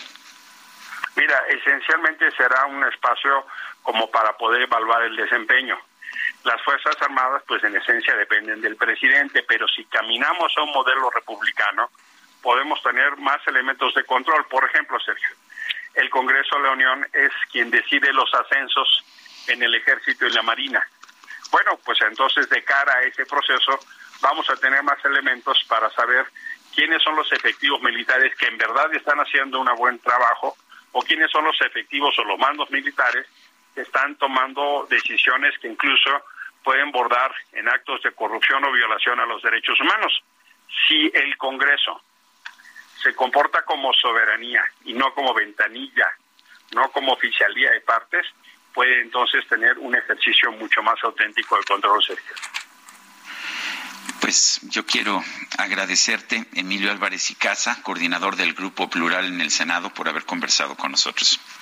Gracias a ustedes, muy buen día, un abrazo. Gracias, buenos días. Y el presidente de la mesa directiva de la Cámara de Diputados, Santiago Krill, aseguró que el problema del tráfico de droga es consecuencia del alto consumo de estupefacientes que existe en los Estados Unidos. Y Jorge Almaquio, cuéntanos, ¿qué tal? Buenos días. ¿Qué tal, Sergio Lupita, amigos? Así es, el presidente de la mesa directiva de la Cámara de Diputados, Santiago Grill, aseguró que el problema del tráfico de droga es consecuencia del alto consumo de estupefacientes que existe en los Estados Unidos. Conferencia de medios, Grill Miranda indicó que dicho consumo provoca 100.000 muertes por sobredosis al año, que es un problema binacional, pero que incentiva y le da valor económico a la actividad del crimen organizado en México. El exsecretario de Gobernación dijo que no se puede permitir que esta situación se arregle a trancazos ni a descalificaciones, ni con un mequetrefe se arregla el asunto, por lo que propuso que México y Estados Unidos convoquen a una conferencia continental porque el problema que viven afecta a las dos naciones. Y el origen de buena parte de la violencia que padece el país es producto del crimen organizado y por consecuencia de nada sirve estando teniendo ese nivel de diálogo, de insultos entre unos y otros, porque ni es la posición que debe tener un jefe del Estado mexicano, ni es la posición que debe tener un representante del Congreso estadounidense. Basta ya de tonterías, basta ya de insultos, descalificaciones. Así no se arreglan los problemas. Y Miranda también comentó que la postura de no intervencionismo que plantea el presidente Andrés Manuel López Obrador y su propuesta para modificar el artículo 33 constitucional para que los extranjeros puedan intervenir en asuntos políticos en México es contradictoria. Son dos posiciones contrarias. Nosotros, como nacionales mexicanas y mexicanos, no podríamos ir a Estados Unidos ni lo permitiría la Constitución y los ordenamientos americanos ir a hacer política en los Estados Unidos. No podemos, no somos ciudadanos. Y hay que recordar que los derechos políticos son solo para los ciudadanos en todos los países. Indicó que el ser ciudadano le da a las personas la condición de ejercer sus derechos políticos en todos los órdenes constitucionales del mundo. Romper con ese principio es romper con el principio que tienen los mexicanos de participar activamente en la política. Krill aseguró que es inimaginable ver a un extranjero que participe en un partido político buscando ser candidato de elección popular o como elector, por lo que está absolutamente en contra de que así sea y se rompa la tradición constitucional de nuestro país y del mundo, por lo que adelantó que trabajará para que no se consiga la mayoría calificada que requiere la propuesta para que sea avalada por el Congreso de la Unión. Sergio Lupita, amigos, el reporte que les tengo. Gracias, Jorge. Muy buenos días. Y bueno, por lo que se refiere al consumo de las drogas, no nada más en los Estados Unidos Unidos. Acá en México se ha incrementado el consumo de fentanilo. Se han registrado 244 sobredosis el último año. Y en México murieron ya 24 personas por consumo de fentanilo, esto según datos de la Cruz Roja de Tijuana. Son las ocho con veintidós minutos. Movimiento Ciudadano va a devolver al INE una bolsa de unos 34 millones de pesos tras haber decidido no participar en las elecciones para gobernador del Estado de México de mediados de este año. El senador Clemente Castañeda dijo que la dirigencia nacional y la estatal de ese partido ya hicieron la petición para devolver los recursos. Dijo, reconoció que esta decisión de no participar en la elección del, del Estado de México, eh, bueno, pues es muy riesgosa. Dice que, eh, que, sin embargo, que el Movimiento Ciudadano no va a perder su registro como partido político. Creo que es una decisión, por supuesto, complicada, es una decisión fuerte, muy riesgosa, pero yo estoy convencido de que la dirigencia nacional hizo lo correcto y que el tiempo nos va a, dar, a dar la razón. Es lo que dijo el senador Clemente Castañeda de Movimiento Ciudadano. Es una decisión que está orientada sobre todo a evidenciar un cochupo anticipado, que es el intercambio entre Estado de México y Coahuila y Movimiento Ciudadano tiene todo el derecho de dar un paso a un costado y concentrarse en la elección del 24. Son las 8, 8 de la mañana con 24 minutos. Nuestro número para que nos mande mensajes de WhatsApp es 55 2010 96 47. Vamos a una pausa y regresamos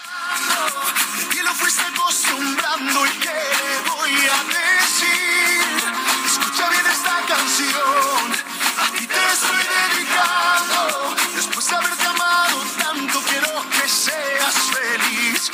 La vida sigue sin ti.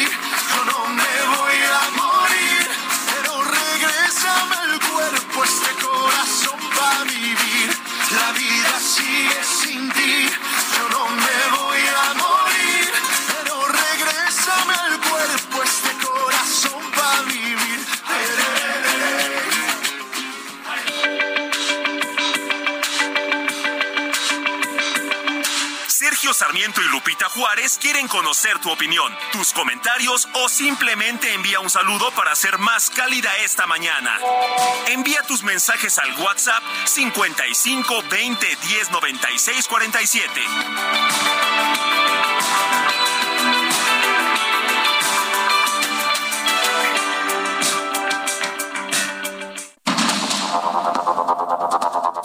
Con Sergio Sarmiento y Lupita Juárez por el Heraldo Radio.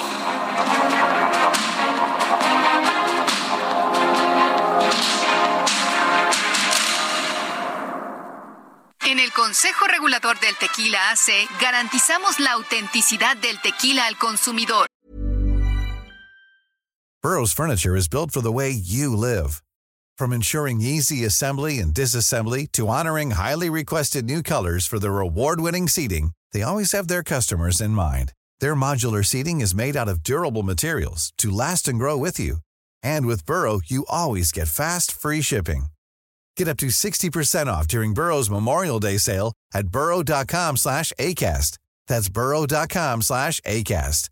burrow.com slash ACAST. Las más de 2.000 marcas certificadas en la página www.crt.org.mx. Síguenos en nuestras redes sociales, arroba CR Tequila. Consejo Regulador del Tequila. Jaque Mate con Sergio Sarmiento.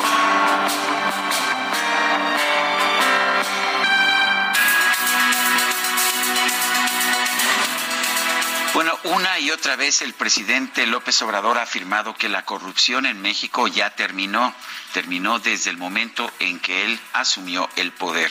En distintos momentos ha sacado y ondeado un pañuelito blanco que señala es el símbolo de la honestidad de su gobierno. Los ciudadanos, sin embargo, tienen otros datos y con mucha frecuencia afirman que la corrupción no ha cesado. Ahora el propio presidente de la República se ha visto obligado a reconocerlo. La Fiscalía General de la República ha detenido ya a 8 de 22 imputados en un presunto fraude en Segalmex, Seguridad Alimentaria Mexicana. Se les acusa de haber comprado 7.800 toneladas de azúcar, de las cuales solamente se recibieron 3.110. El desfalco ascendería a 142 millones de pesos. Pero este monto, de hecho, es bastante pequeño si consideramos la investigación de mexicanos contra la corrupción y la impunidad que señala que en Segalmex se han desviado recursos por, por más de 15 mil millones de pesos. Afortunadamente, en este caso estamos viendo una acción de las autoridades. La Fiscalía General de la República ya está deteniendo a presuntos responsables y el propio presidente de la República dice que se va a castigar a los de Segalmex y se va a estar informando sobre este caso. Quizás ya no pueda decir que no hay corrupción en su gobierno, pero por lo menos el presidente se está comprometiendo a castigar la corrupción que ya hemos visto en Segalmex. Yo soy Sergio Sarmiento y lo invito a reflexionar.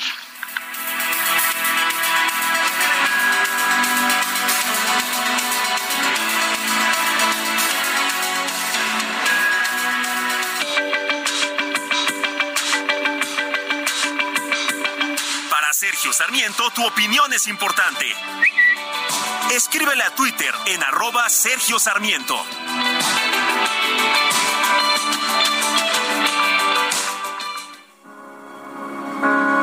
Tal vez fue mi falta de tiempo, o fueron los tantos silencios que nunca dejamos hablar.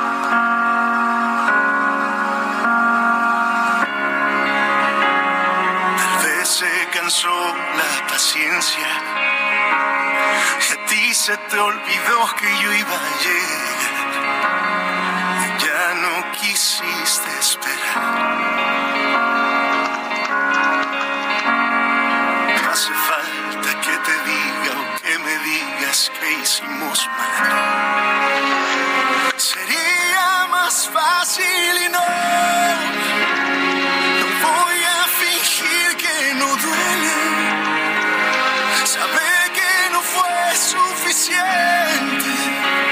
saber que por más que lo intente, no puede evitar que acabó.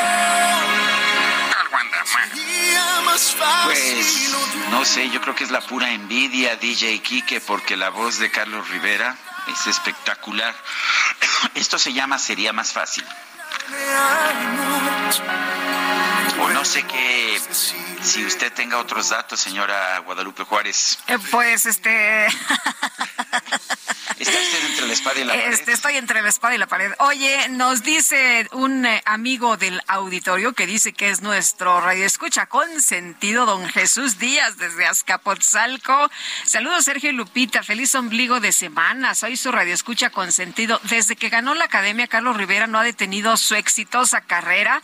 Eh, pónganse una canción buenísima llamada Sincerándome, que es un mensaje para el público que erróneamente supone los cantantes están el 100% ciento del tiempo alegres y a disposición de los fans para selfies y autógrafos. Obvio no, también son humanos y a veces amanecen de malas. Bueno, dice otra persona, yo trabajo en el gobierno federal y la instrucción fue cancelar todas las cuentas bancarias, todas las vigentes y reabrirlas en el Banco del Bienestar. Eso que dijeron en la entrevista es mentira y solo dicen que se reabrirán sin decir en dónde quieren que a fuerza se use su banco patito. No doy mi nombre por razones obvias.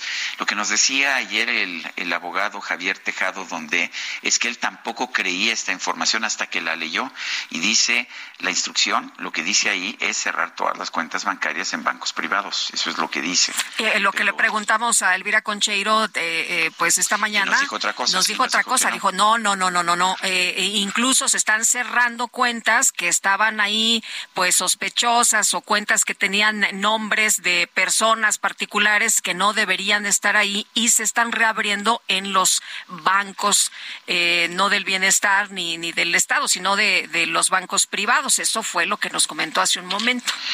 Bueno, y ojalá que sea lo que nos dice Elvira Concheiro, la tesorera de la federación porque pues simple y sencillamente cerrar todas las cuentas en bancos privados y llevarlas al Banco del Bienestar, pues no augura buenas cosas. El Banco del Bienestar con dificultades está pudiendo cumplir con bueno, eh, los compromisos que tiene. Fíjate que eh, veía una información de personas que estuvieron nueve horas formadas esperando a que les dieran eh, sus recursos. Llegaron desde las cinco de la mañana y estuvieron ahí esperando. Imagínate nada más la eficiencia de este banco. La Coparmex, la Confederación Patronal de la República Mexicana, señaló que el maíz transgénico no hace daño a la salud. Dice que el gobierno del presidente López Obrador perdería un panel de controversia en el marco del tratado entre México, Estados Unidos y Canadá. Y tenemos en la línea telefónica a José Medina Mora y Casa, presidente de Coparmex. Eh, José Medina Mora, gracias por tomar nuestra llamada y pues a ver lo que lo que me dicen a mí los científicos es que efectivamente no hay absolutamente ningún, ninguna prueba científica después de 35 años de uso, de consumo por millones y millones de personas en todo el mundo de productos transgénicos, que no hay un solo caso de daño a la salud. Pero, pues, ¿qué, qué saben ustedes allá en Coparmex? ¿Qué, ¿Qué atención le han puesto a esto? Sí, eh, buenos días, Sergio Lupita, qué gusto saludarlos. Eh, efectivamente, como bien lo señalas, eh, Sergio, eh, no hay evidencia científica de que haga daño ninguno de los productos transgénicos. En este caso, pues la solicitud de consulta es con respecto al maíz, pero es solo uno de varios productos en donde la biotecnología va avanzando y desde luego, pues siempre la tecnología va delante de las regulaciones y eh, ha, sido muy cuidadosa la Organización Mundial de la Salud y la FAO en los análisis eh, científicos de estos productos eh, que a través de la biotecnología se van transformando, principalmente para hacer más fuertes los productos en cuanto a la resistencia a insectos, a virus, a insecticidas también, de tal manera que pueda haber una mayor productividad en el campo, de productos más eh, resistentes, pero que al mismo tiempo eh, sean buenos para la salud, es decir, si hubiera alguna evidencia científica de que hace daño eh, alguno de estos eh, productos alimenticios eh, genéticamente modificados, pues la misma Organización Mundial de la Salud ya eh, lo hubiera señalado, lo hubiera prohibido. Lo que hemos dicho desde Coparmex en la conversación con las autoridades eh, del gobierno mexicano, hemos hablado con la Secretaría de Economía, con el canciller, con respecto a que tenemos que cumplir lo que firmamos en el Tratado de Libre Comercio y que mientras no haya una evidencia científica que este, estos productos eh, genéticamente modificados dañan la salud, pues no podemos usar ese argumento para eh, no permitir que haya importación de esos productos porque es una violación a lo que firmamos en el Tratado de Comercio en el TEMEC.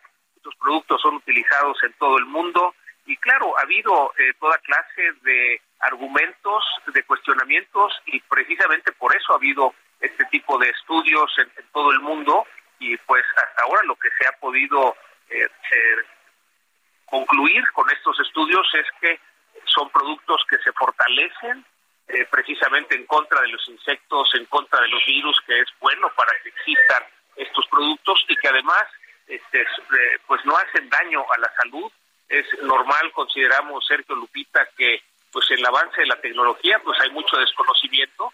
Eh, sin embargo, nos parece que debemos atenernos a lo que científicamente se ha podido comprobar, que son productos que no hacen daño y por lo mismo tenemos que cumplir lo que firmamos en el Tratado de Libre Comercio en el TEMEC, eh, porque a eso nos comprometimos. Eh, eh, José, esto significa que, pues, si llegamos a un panel y exponemos que eh, hace daño el maíz transgénico, nos van a decir, ¿sabes qué? A ver, muéstrame la evidencia y nosotros vamos a perder. México podría perder en un panel internacional. Efectivamente, si esta solicitud de consulta no se resuelve en el diálogo, sino que se convoca un panel internacional, pues con la evidencia científica que existe a nivel mundial, eh, pues sí, México estaría en condiciones de perder el panel internacional con eh, las consecuencias en donde pues pudieran ponernos aranceles a las exportaciones de productos alimentarios mexicanos, que sería muy dañino a la economía mexicana porque las exportaciones son eh, precisamente el motor de la economía. Eh, es por eso importante el llamado que hemos hecho al gobierno mexicano a que eh, pues finalmente nos atengamos a lo que firmamos. Eh, queremos dar una señal al mundo de que somos un país de Estado de Derecho, pues tenemos que cumplir lo que nos hemos comprometido. Y claro, si en algún momento hay una evidencia científica que hace daño, pues no nada más México, sino pues la Organización Mundial de Salud, la FAO, efectivamente pues lo señalarán y entonces se dejará de ser un tema porque claro que tiene que tener prioridad la salud. ¿Qué tan importante es el maíz amarillo para la producción alimentaria en México? Bueno, México es autosuficiente en el maíz blanco. Eh, más bien, eh, eh, importamos, Sergio, alrededor de 18 millones de toneladas de maíz amarillo. Y bueno, con este decreto que se ha emitido, pues sí habría un daño a estos productores del maíz amarillo en Estados Unidos que pues por lo que nos comprometimos a que hubiera este mercado en Norteamérica con Estados Unidos y Canadá, pues va en contra precisamente de ese libre mercado eh, y es por eso eh, la, que el gobierno de Estados Unidos solicitó esta consulta y después también el gobierno de Canadá. Eh, José, se ha mencionado mucho que tendríamos que importar de todas maneras maíz y que tendría que ser de otros países que utilizan maíz transgénico. Sí, estos 18 millones de toneladas que requerimos como país, si se prohíbe importarlas a Estados Unidos, efectivamente, Lupita, hay que, se, tendría que importar de otro país. Eh, aquí el punto relevante nos parece en Coparmex que es el cumplimiento del Estado de Derecho, es decir, eh, tenemos que tener argumentos sólidos para prohibir la importación y en este caso, pues la evidencia científica es que estos productos no hacen daño, por lo tanto estaríamos incumpliendo el Tratado de Comercio, el TEMEC, y por eso el riesgo eh, de si los convocan a este panel internacional, pues el riesgo de perderlo. Bueno, pues José Medina Mora, presidente de Coparmex, siempre es un placer conversar contigo. Te mando un fuerte abrazo. Fuerte abrazo, Sergio. Saludos, Lupita, y un saludo a toda su audiencia. Gracias, buenos días. Bueno, y la verdad es que pues no es nada más en México, sino que en todo el mundo ha habido cientos y cientos de pruebas en materia de salud del maíz transgénico y pues no se ha encontrado ningún ni siquiera indicio de que pudiera ser de que pudiera hacer daño eh, a la salud y esto pues eh, se ha visto en todo el mundo.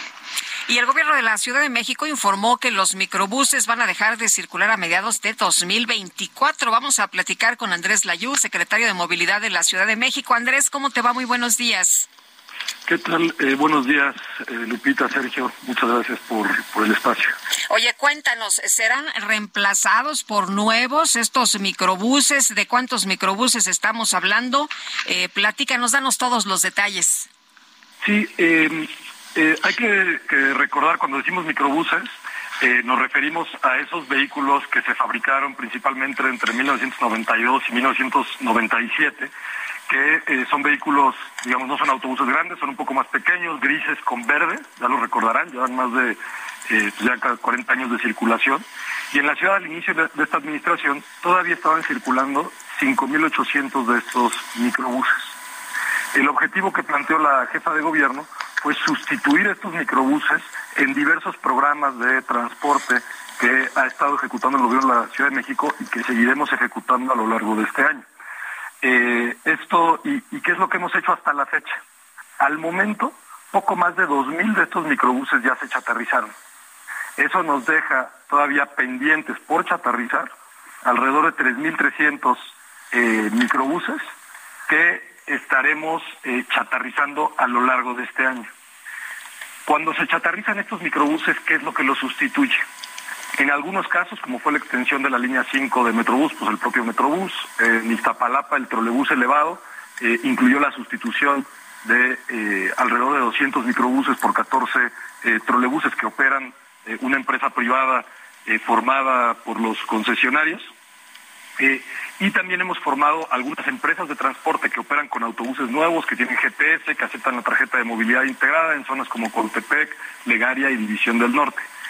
Sin embargo, este año tenemos eh, el objetivo de acabar con estos microbuses y sustituirlos por un total de nueve empresas de transporte que den un servicio regular y programado.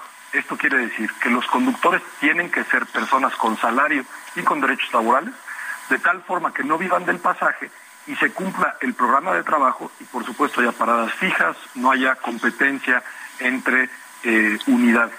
Para lograr esto en eh, un corto tiempo, hicimos un programa y la verdad es que es un apoyo muy importante el que NAFIN, eh, Nacional Financiera, le está dando eh, a la ciudad, que tiene dos componentes importantes. El primero es capacitación. Muchos de los transportistas, los transportistas que conocemos como microbuseros o concesionarios de transporte que son tienen una concesión individual, no tienen y nunca han tenido que enfrentar, digamos, los retos de la administración de una empresa. Esto los vuelve empresarios y es muy importante que conozcan cómo manejar una empresa, cómo manejar en términos fiscales, en términos financieros y en términos administrativos eh, una empresa para que sea exitosa. Entonces, ya empezamos la capacitación con NAFIN, pero el segundo componente, que es aún más importante, es que gracias a NAFIN vamos a lanzar un concurso entre empresas armadoras para seleccionar una unidad que dé el mejor precio y mejores condiciones para los transportistas, acompañado de un financiamiento. En este momento, NAFIN está planteando una propuesta eh, de financiamiento, pero también podrán ser eh, financieras privadas las que participen en el financiamiento de estos nuevos autobuses. Eh, Andrés, ¿estas empresas de autobuses van a ser rentables con las tarifas que tienen? sí, de hecho, las, cuando se convierten en empresa, la tarifa que cobran es de 8 pesos. Sabemos que son rentables porque eh, desde 2020, por ejemplo, en el caso de Cautepec, opera la empresa MIT. Eh, desde 2021, en el caso de Legaria, eh, opera la empresa AULSA. la mejora del servicio ha sido muy positiva para los usuarios, las empresas están funcionando, los concesionarios están contentos, entonces es un modelo que nos permite replicarlo este año. Eh, Andrés, ¿va a haber apoyo entonces eh, de parte del gobierno? Eh, sabemos que a veces se les complica a, quienes tienen los microbuses, a los propietarios, hacer estos cambios, pero ¿va a haber algún bono? Sí. Para la chaterización, tal vez no lo expliqué, creo que me expliqué eso, es muy importante, tienes razón. Estos casi 2.400 microbuses que ya se han chatarrizado, se chatarrizan a cambio de un bono de chatarrización de alrededor de 450 mil pesos. Una vez que se verifica que la unidad que circulaba como microbús eh, eh, fue chatarrizada, se les da el bono. Y el bono en realidad se entrega directamente al fabricante de los nuevos autobuses y sirve como enganche para el financiamiento de las nuevas unidades. Entonces, este programa de este año cuenta con un presupuesto de 1.800 millones de pesos para cubrir todos los bonos que se requieren para chatarrizar estos microbuses. Estas unidades nuevas, ¿qué características tienen? las anteriores eran las famosas micros, ¿estas qué serían? Estos son eh, autobuses, hay una norma técnica que lo establece, hay, digamos, varios fabricantes cumplen con esta norma técnica, es un eh, vehículo un poco más grande, de entre 9 y 11 metros, eh, tienen y mejores características de accesibilidad, digamos, sí están diseñadas de origen como autobuses para pasajeros, que ese era un problema de los microbuses, que más bien eran camiones, camiones modificados, en este caso son autobuses, deben de tener cámara, deben de tener GPS, deben de tener asientos ergonómicos, eh, Euro 5, en algunos casos con filtro de, partículas, y eh, con, la tarjeta, ya tienen que venir con el validador que permite aceptar la tarjeta de movilidad integrada. Oye Andrés, en otros países eh, vemos que desde hace muchísimos años tienen hasta como una gruita hasta para subir sillas de ruedas. ¿Estos no son así? En este momento ese no es uno de los de los requisitos. La verdad es que la los montacargas o los, los, elevadores que se han puesto en algunos vehículos, ha sido muy complicado mantenerlos en operación a lo largo del tiempo. Sin embargo, sí se, en la norma técnica se incluyó que todas las puertas tienen que ser más anchas de lo que son en los autobuses normalmente, justamente para que pueda acceder una persona con andadera o con silla de ruedas. Eh, me pregunta una persona del público que qué obras está haciendo en Constituyente rumbo a Santa Fe. Dice que, que hay un caos. Eh, se está haciendo la línea 3 de cablebús, inició ya eh, hace unas semanas. Eh, se refiere a una de las torres que está a la altura del Panteón Civil de Dolores. Es una de las torres del cablebús que irá desde Los Pinos hasta Vasco de Quiroga en el pueblo de, Santa Fe. Si hay un problema vial, ahorita mismo lo, revisamos con mucho gusto. No, no hay un problema vial. bueno, sí, porque hay mucho, se, se, hace un nudo. Lo que pasa es que como está un, eh, sin funcionar un carril, pues ya te imaginarás. Sí, sí, sí, ahorita mismo lo, revisamos. La idea es afectar al mínimo la vialidad. En realidad es una obra, digamos que nada más son las torres, entonces no, no dura mucho tiempo esa afectación, pero vamos a, trabajar para afectarlo menos. Muy bien, pues muchas gracias Andrés, como siempre, por conversar con nosotros. Muy buenos días. Muchas gracias, Sergio Lupita, que tengan buen día. 8 con 55, vamos a las calles de la Ciudad de México. Javier Ruiz, adelante, buen día. ¿Qué tal? Excelente mañana. Pues tenemos problemas viales aquí en la zona centro de la Ciudad de México, en específico en la Central de Gobernación. Desde el día de ayer llegó un grupo de aproximadamente 40 personas a colocar un plantón, son la mayoría familiares de víctimas de desaparición, están exigiendo a la Fiscalía General de la República pues que realmente los ayuden a encontrar a sus familias y de la misma manera al gobierno federal que libere recursos para que pues ellas puedan continuar con la búsqueda de sus familiares. Hay que recordar que retiraron algunos fondos y es por ello que se han llegado a manifestar antes del día de ayer. No les han dado una respuesta favorable, motivo por el cual pues continúa este plantón, afectando ya la circulación también de la avenida Bucareli desde el Paseo de la Reforma y para llegar hacia la calle de Atenas. Hay que tomar como alternativa la calle de Versalles o un poco más distante la avenida de los insurgentes. De momento, Sergio Lupita, el reporte que tenemos. Javier Ruiz, muchas gracias. Hasta luego, buenos días. Buenos días, Israel Lorenzana. También nos tienes información, cuéntanos. Lupita Sergio, muchísimas gracias. Estamos ubicados aquí en el circuito Plaza de la Constitución y es que ha llegado un, número importante de manifestantes. Está cerrada esta importante vía. Para nuestros amigos que vienen a través de 20 de noviembre, ya van a ubicar, por supuesto, elementos policíacos desviando la circulación. Las alternativas son pocas. Una de ellas es el ex central Lázaro Cárdenas, esto con dirección hacia la zona del eje 2 norte. Habrá que tomarlo en cuenta. Estos manifestantes están a las afueras del Palacio Nacional y bueno, pues están por supuesto en espera de ser atendidos por las autoridades. Sergio Lupita, la información que les tengo. Gracias, Israel. Hasta luego. Hasta luego. Son las ocho, las ocho de la mañana con 53 minutos. Quiero recordarle a usted nuestro número de WhatsApp es el 55 2010 9647. Háganos llegar sus mensajes que pueden ser de voz o pueden ser de texto. Le recuerdo también que nos puede dar seguimiento en Twitter. Nuestra cuenta de Twitter es Ahí está, arroba Sergio y Lupita. Y le recomiendo también darle seguimiento a la cuenta arroba Heraldo de México, esto para estar informado en todo momento de toda la información que surge en nuestro país y en el mundo. Nosotros nos vamos a una pausa y regresamos. Hace falta que te diga o que me digas que hicimos mal. Sería más fácil y no. No voy a fingir que no duele. Saber que no fue suficiente. Saber que por más que lo intente,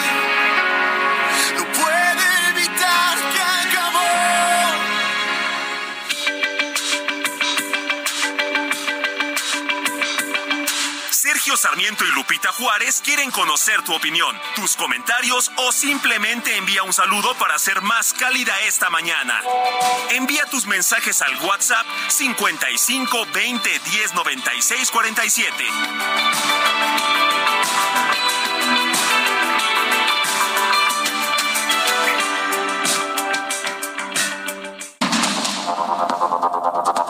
Continuamos con Sergio Sarmiento y Lupita Juárez por el Heraldo Radio.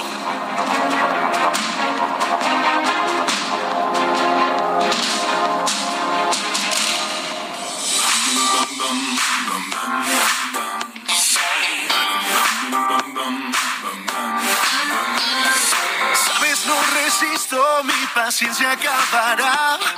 Tengo que estar contigo, tienes que dejarme entrar.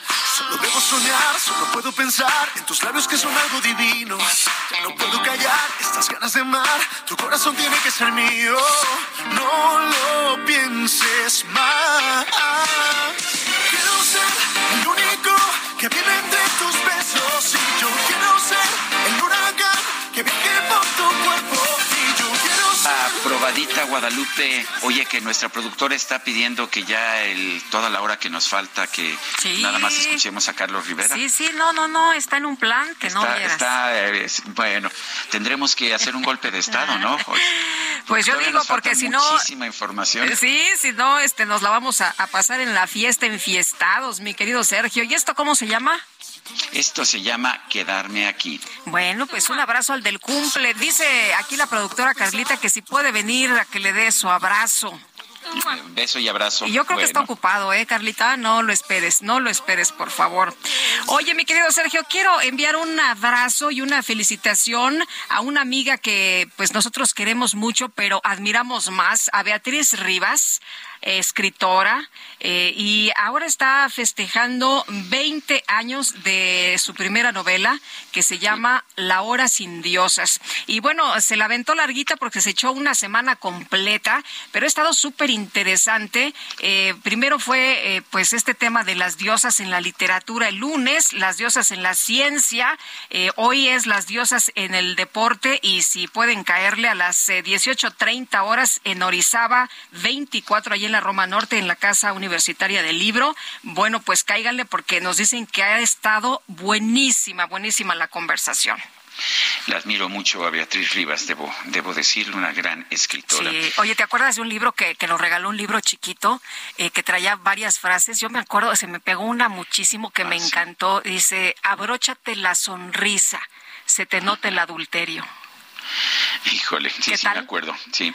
¿Vas Bueno, tenemos mensajes, men- tenemos mensajes. Ese Quique, hombre. Sí, Eh, no. Nos dice la señora González, buenos días, mis queridos amigos. Solo quiero informarles que sobre la lateral de periférico de norte a sur, aproximadamente 200 metros antes de llegar a la alberca del Seguro Social en Aucalpan, hay un policía recargado en la pared. Dice, pues no sé si esté alcoholizado o dormido, pero trae una botella en la mano. Tiene el uniforme puesto y no tiene su arma. No pude tomar foto porque iba manejando. Ojalá que las autoridades puedan tomar cartas en el asunto. Un gran abrazo y felicidades por su trabajo. Dice otra persona, eh, referente al caso Segalmex, ¿por qué solo están deteniendo a personal de cargos a nivel medio y bajo? ¿Dónde están los titulares o los responsables de máximo nivel? ¿A ellos no los van a detener o hay favoritismo en las acusaciones? Es lo que nos dice Osvaldo Alejandro desde Zapopan, Jalisco. Bueno, el que era director general de Segalmex, que lo fue, eh, me parece que hasta el año pasado, era pues Ignacio Ovalle, que fue el, el, primer jefe en el Instituto Nacional Indigenista y mentor de Andrés Manuel López Obrador. Dudo que haya acciones legales en su contra, tampoco sé si tiene responsabilidad. Lo sacaron de Segalmex, pero le dieron otro puesto, un puesto pues muy mucho más, uh, mucho menos visible para, para tenerlo ahí. Ella es una persona de edad, de hecho, de bastante edad. No sé realmente si uh, eh, cómo está desempeñando su trabajo. Pero en fin, vamos con Mónica Reyes, nos tiene información. Adelante, Mónica. ¿Cómo están, Lupita, Sergio? Qué gusto saludarlos. Fíjense, amigos, que lo mejor que podemos hacer para evitar un fraude es prevenirlo. Por eso, junto al Banco Nacional de México, te cuento el 1, 2, 3 contra los fraudes. 1. Nunca compartas con nadie tus claves de acceso, NIPS, códigos de tu NetKey o el CBB de tu tarjeta. 2. El banco jamás te llamará para solicitarte códigos o claves de acceso que recibas por SMS. 3. El banco nunca te pedirá hacer transferencias para proteger o blindar tus cuentas. Recuerda, si te piden tu información confidencial es fraude. 1, 2, 3 juntos con Citibanamex contra el fraude. Regreso con ustedes, Lupita y Sergio. Bonita mañana. Bonita mañana, Mónica, Mónica Reyes. Adelante, Lupita. Pues vámonos con el Químico Guerra. El Químico Guerra. Con Sergio Sarmiento y Lupita Juárez. ¿Cómo estás, Químico? Muy buenos días. ¿De qué nos platicas esta mañana? Pues Lupita, Sergio, semana histórica para la Unión Europea. El día de hoy, la Comisión Europea presenta sus planes para aumentar su competitividad y liderar la carrera por la descarbonización. Dirán los radioescuchas ustedes, bueno, ¿qué tan importante es eso? Para México tiene trascendencia histórica, Sergio Lupita, para el bienestar de nosotros los mexicanos. Fíjense, tras de reunirse el viernes pasado con el presidente Biden, la presidenta de la Comisión Europea, Ursula von der Leyen, eh, y, y, él anunciaron que empezarán a negociar un pacto comercial para favorecer a las empresas europeas que fabrican autos eléctricos. Esto en relación con lo de Tesla. Van der Leyen va a presentar hoy la hoja de ruta europea hacia la descarbonización. Recordemos, Sergio Lupita, que la piedra angular de la política económica de Washington, o sea, Joe Biden se jugó su futuro político con la ley de la reducción de la inflación, el Inflation Reduction Act, el IRA. Esta ley contempla 350 mil millones de dólares en incentivos fiscales a la producción local. Esa producción local la están visualizando los americanos, incluyendo a México como local. Esta ley fue la detonante para que Bruselas elaborara su nuevo plan industrial para evitar que las empresas abandonen la Unión Europea traídas por las masivas ayudas y de energía más barata de los Estados Unidos. La respuesta más inmediata ahorita de, de Europa ha sido la relajación de las normas de ayudas públicas porque dentro de la Unión Europea se cuida mucho esto de que alguien, eh, un gobierno esté apoyando por abajo del agua, digamos, a unas empresas para competir mejor. Eso está prohibido en la Unión Europea. Pero se relajaron estas normas de ayuda pública y permitirá a los gobiernos europeos igualar las ayudas que Washington ofrece a tecnologías limpias con el objetivo de evitar la fuga de empresas a suelo estadounidense. Esto es eh, importantísimo porque están anunciando, también bueno, anunciaron Biden y van der Leyen que van a hacer un pacto comercial, una especie de tratado libre de comercio, que no existe un tratado libre de comercio entre Estados Unidos y Europa. Esto con el fin de competir con quién, Sergio Lupita, con China. De esto se trata. Por eso, dentro de esta ecuación, México es tan importante, ¿verdad? Porque está integrado en esta red de un impulso verdaderamente inusitado, histórico, hacia las industrias, hacia las empresas, las tecnologías que van a reducir el, el calentamiento global y van a impulsar la descarbonización.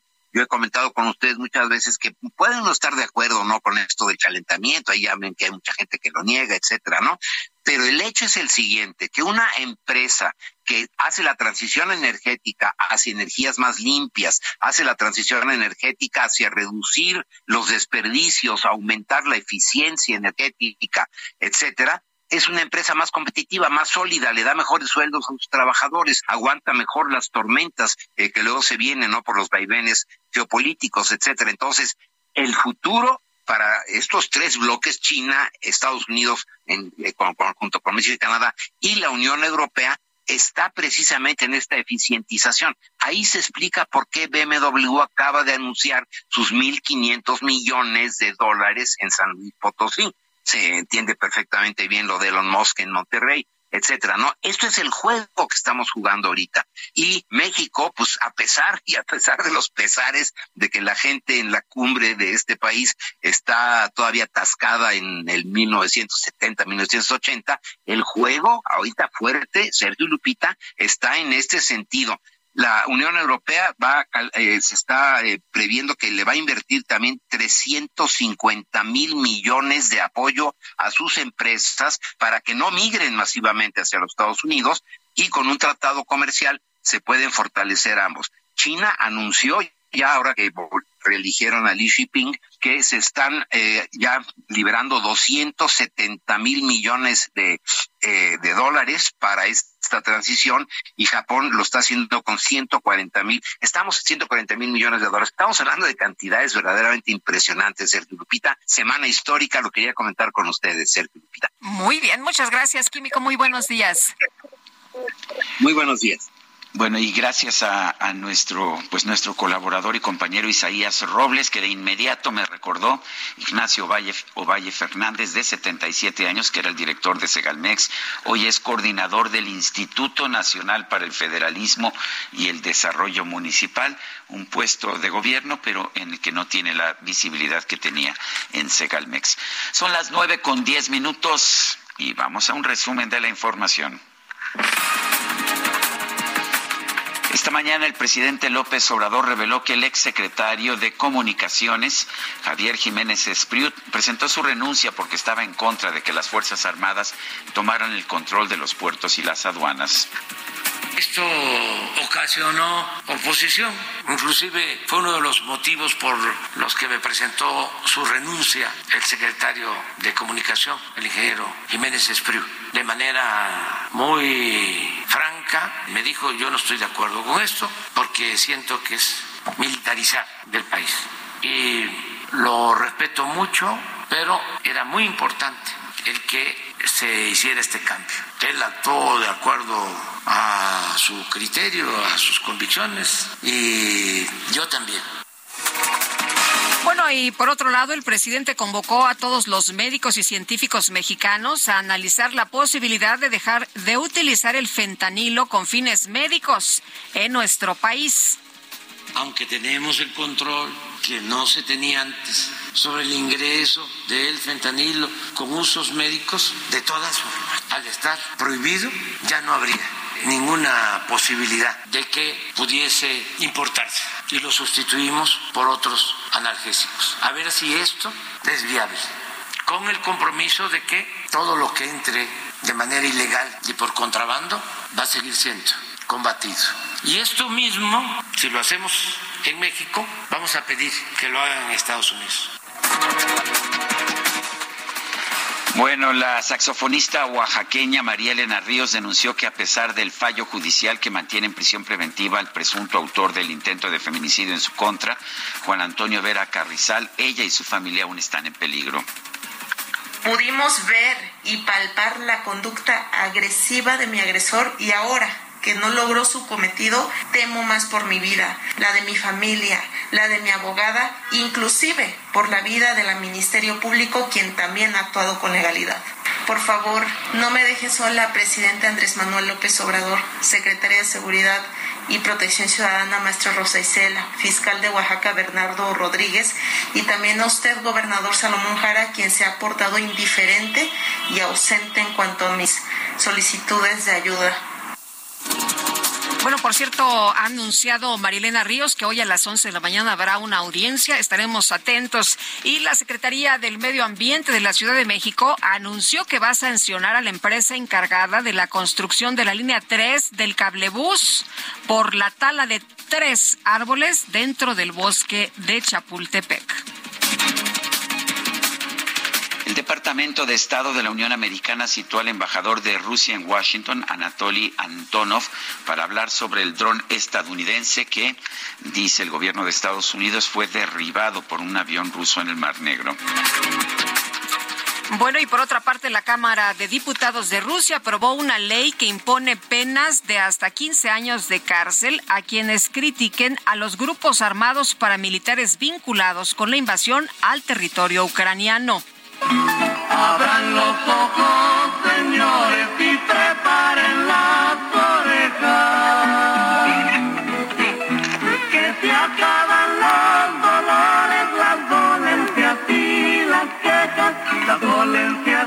La Filmoteca de la Universidad Nacional Autónoma de México informó que para rendir homenaje al actor Ignacio López Tarso, quien falleció el pasado fin de semana, va a poner en marcha un ciclo de cine con 12 cintas de su trayectoria.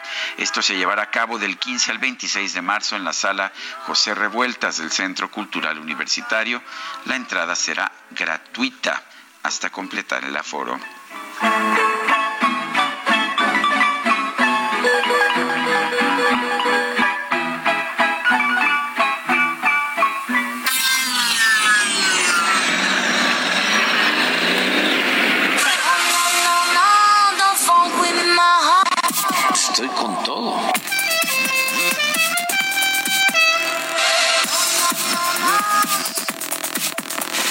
La micro deportiva.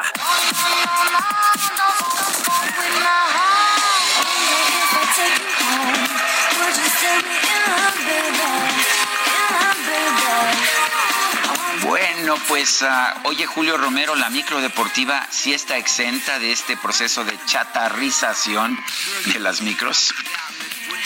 Estamos, estamos en eso, estamos en eso, estamos trabajando para modernizarla, a ver si la libramos.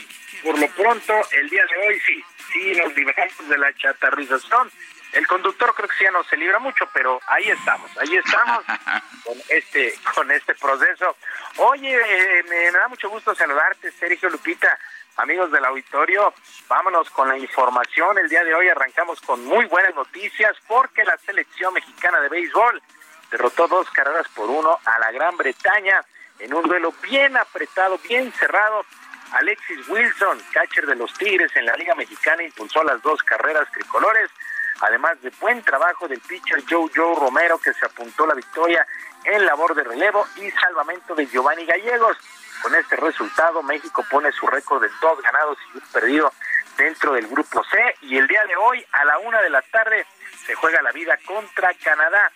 Duelo del que gane avanza a la siguiente ronda. Así de importante es el juego del día de hoy. José Urquidi, el mazatleco de los Astros de Houston, será el pitcher abridor por la novena que dirige Benjamin Hill. Así es que continúa este clásico mundial de béisbol con esta buena victoria de la selección nacional. Mientras tanto, el Manchester City no tuvo piedad del Leipzig y lo goleó 7 por 0 en el duelo de vuelta de los octavos de final de la Champions League y con global de 8 por 1 avanzó a la siguiente ronda. El delantero noruego Erling Haaland se convirtió en el más valioso, en el más destacado, anotó cinco de estos siete goles. En el otro duelo de la jornada, el Porto empató sin goles con el Inter y se clasifica el Inter con un marcador global de 1 por 0 para el día de hoy. Dos duelos a las 2 de la tarde. El Napoli estará enfrentando al Frankfurt, que llega con ventaja de 2 por 0, mientras que el Real Madrid, con ventaja de 5 por 2, estará recibiendo a Liverpool. Carlo Ancelotti, técnico del conjunto español, aseguró que nadie en su equipo está confiado con este marcador y por el contrario buscarán aumentarlo ante su, ante su afición en el Estadio Santiago Bernabéu. Creo, sobre todo el aspecto ofensivo. Esto es lo que tenemos que plantear. ¿no? Por cierto, no vamos a hacer cálculo, no vamos a plantear un partido teniendo en cuenta que tenemos ventaja, no, vamos a plantear un partido abierto donde queremos atacar, que queremos jugar nuestro mejor fútbol ofensivo. Let's get it started. Let's get it started in here. Let's get it Y el Atlas, el conjunto mexicano del Atlas hizo la hombrada al vencer 4 por 0 al Olimpia de Honduras y avanzar a los cuartos de final, pero esto en la Conca Champions.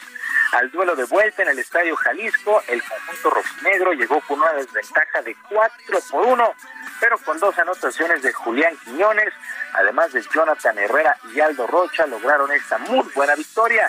Benjamín Mora, técnico del Atlas, salió muy contento, sobre todo por sus jugadores, encabezados por el propio Julián Quiñones. Son seres humanos, son además de futbolistas profesionales, gente que piensa, que siente y que, y que vibra y tiene emociones y a veces pasan cosas para reajustarse. Es normal y Julián no salió convencido, Julián no salió colaborativo y Julián hizo un gran partido, al igual que todos los jugaron.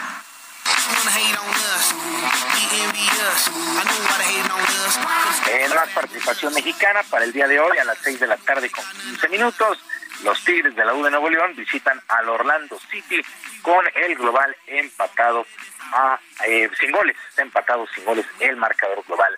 Y aunque ya se había anunciado en días anteriores, se presentó de manera oficial la pelea de Saúl El Canelo Álvarez contra el británico John Ryder para el próximo 6 de mayo en el Estadio de las Chivas. El tapatío regresa a su tierra después de 12 años de ausencia. Y sí, tenía muchas ofertas para pelear en muchos lados, pero nunca me la pensé. Siempre quise venir aquí, volver a mi tierra, volver como, como el mejor del mundo y estoy muy orgulloso de hacerlo. No tiene nada que agradecer. Para mí es un orgullo estar aquí y lo que se hace de corazón no, no hay por qué agradecerlo. Lo hago de mucho corazón, estoy con, con, mucha, con mucho entusiasmo de, de estar aquí, de, de estar con mi gente.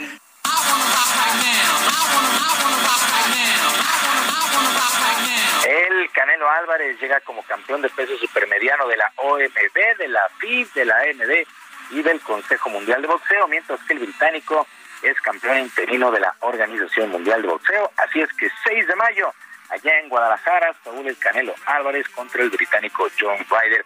Y actividad en los octavos de final del Masters de tenis de Indian Wells. Resultados que han llamado poderosamente la atención. El español Carlos Alcaraz continúa firme, venció con parciales de 6-2 y 2-0. Se retiró el británico Jack Ripper, mientras que el local estadounidense Francis Tiafoe doble 6-4 sobre Alejandro Tadillo, el chileno. El británico Cameron Norrie, 6-2 y 6-4, se impuso al ruso Andrei Rublev, mientras que en otro duelo, el, el italiano Yannick Sinner, 6-1 y 6-4 sobre el suizo Stanilas Wawrinka. Continúa de lleno este Masters allá en Indian Wells.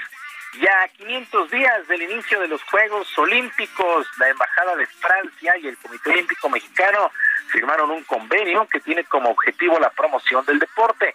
Del 26 de julio al 11 de agosto del 2024, la ciudad de París estará recibiendo la justa veraniega.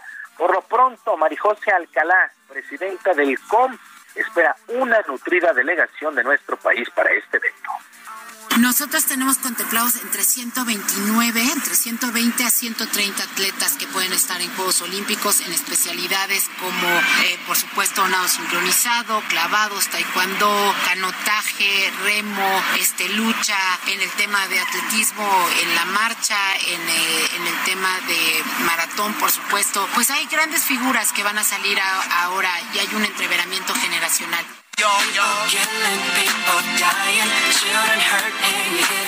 Pues más de 120 atletas espera llevar el Comité Olímpico a estos Juegos de, de, París 2024. Pues ojalá exista coordinación con la CONADE y por supuesto con la Confederación Deportiva Mexicana, que el deporte mexicano se una de cara a esta justa veraniega.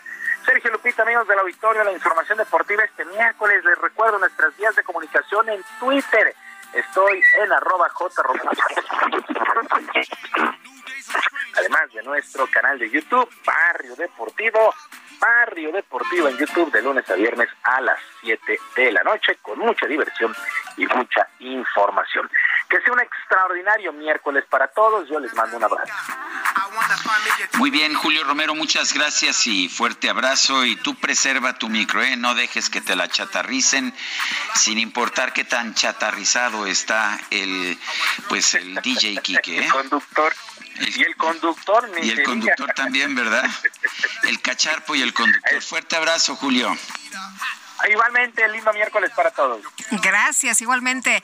Bueno, y que crean una reforma a la Ley Federal del Trabajo pretende fortalecer la igualdad salarial entre hombres y mujeres. Ya avanzó en eh, el Senado para su discusión. El cambio al artículo 86 de esta ley señala que los patrones deben garantizar la igualdad sustantiva y la no discriminación motivada por el género. La modificación fue aprobada el pasado 9 por unanimidad por el Pleno de la Cámara de Diputados diputados estima que la brecha salarial en el país es de 14.5% en promedio, pero hay casos en los que llega a 30% según el Instituto Mexicano para la eh, Competitividad. Isaías González, secretario general de la CROC, eh, aseguró que lo que se busca es igualar los salarios por ramas industriales. Y bueno, pues ahí está. Por lo pronto, Mónica Flores, presidente de Manpower, eh, consideró que es muy positiva esta iniciativa. Son las nueve con veinticuatro. Vamos a una pausa. Le recuerdo nuestro número de WhatsApp es el 55 2010 9647. Quiero ser el huracán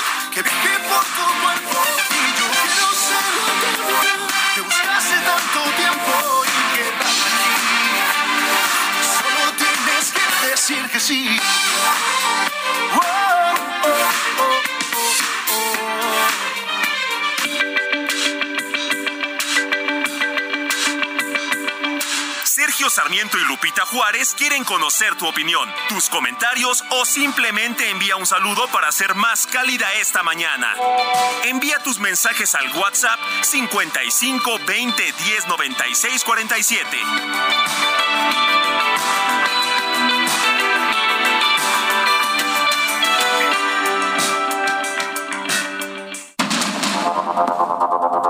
Continuamos con Sergio Sarmiento y Lupita Juárez por el Heraldo Radio.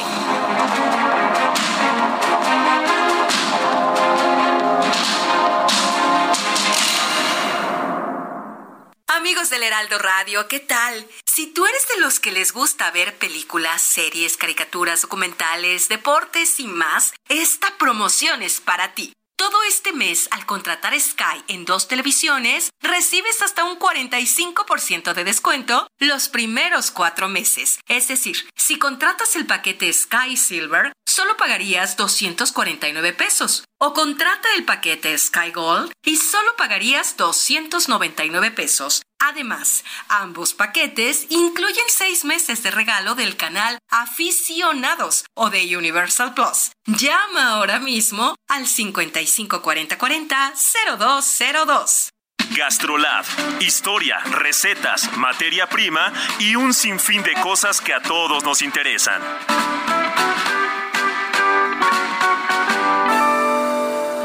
Amigos del Heraldo Radio, soy el Chevy Real Arechiga de Gastrolab. Tengo una receta de unas empanadas que así como lo escuchan el nombre son empanadas de vigilia, muy típicas de España y que también llegaron a México para quedarse justo en la época de la cuaresma. Los ingredientes para la masa van a ser 500 gramos de harina, 250 mililitros de agua, 100 mililitros de aceite de oliva y una cucharadita de sal. Posteriormente para el relleno vamos a usar 300 gramos de espinacas previamente cocinadas, ya servidas o salteadas y escurridas porque sueltan muchísimo agua y entonces para la empanada la va a remojar huevos duros picados, un poquito de cebolla picada, si es media pieza grande o una pieza pequeña es suficiente, dos dientes de ajo picados, 100 gramos de pasas que me encantan para esta receta, 100 gramos de piñones, aceite de oliva, sal y pimienta al gusto. El procedimiento tanto para la masa como para el relleno, ya saben que en gastrolabweb.com y no hay fallo.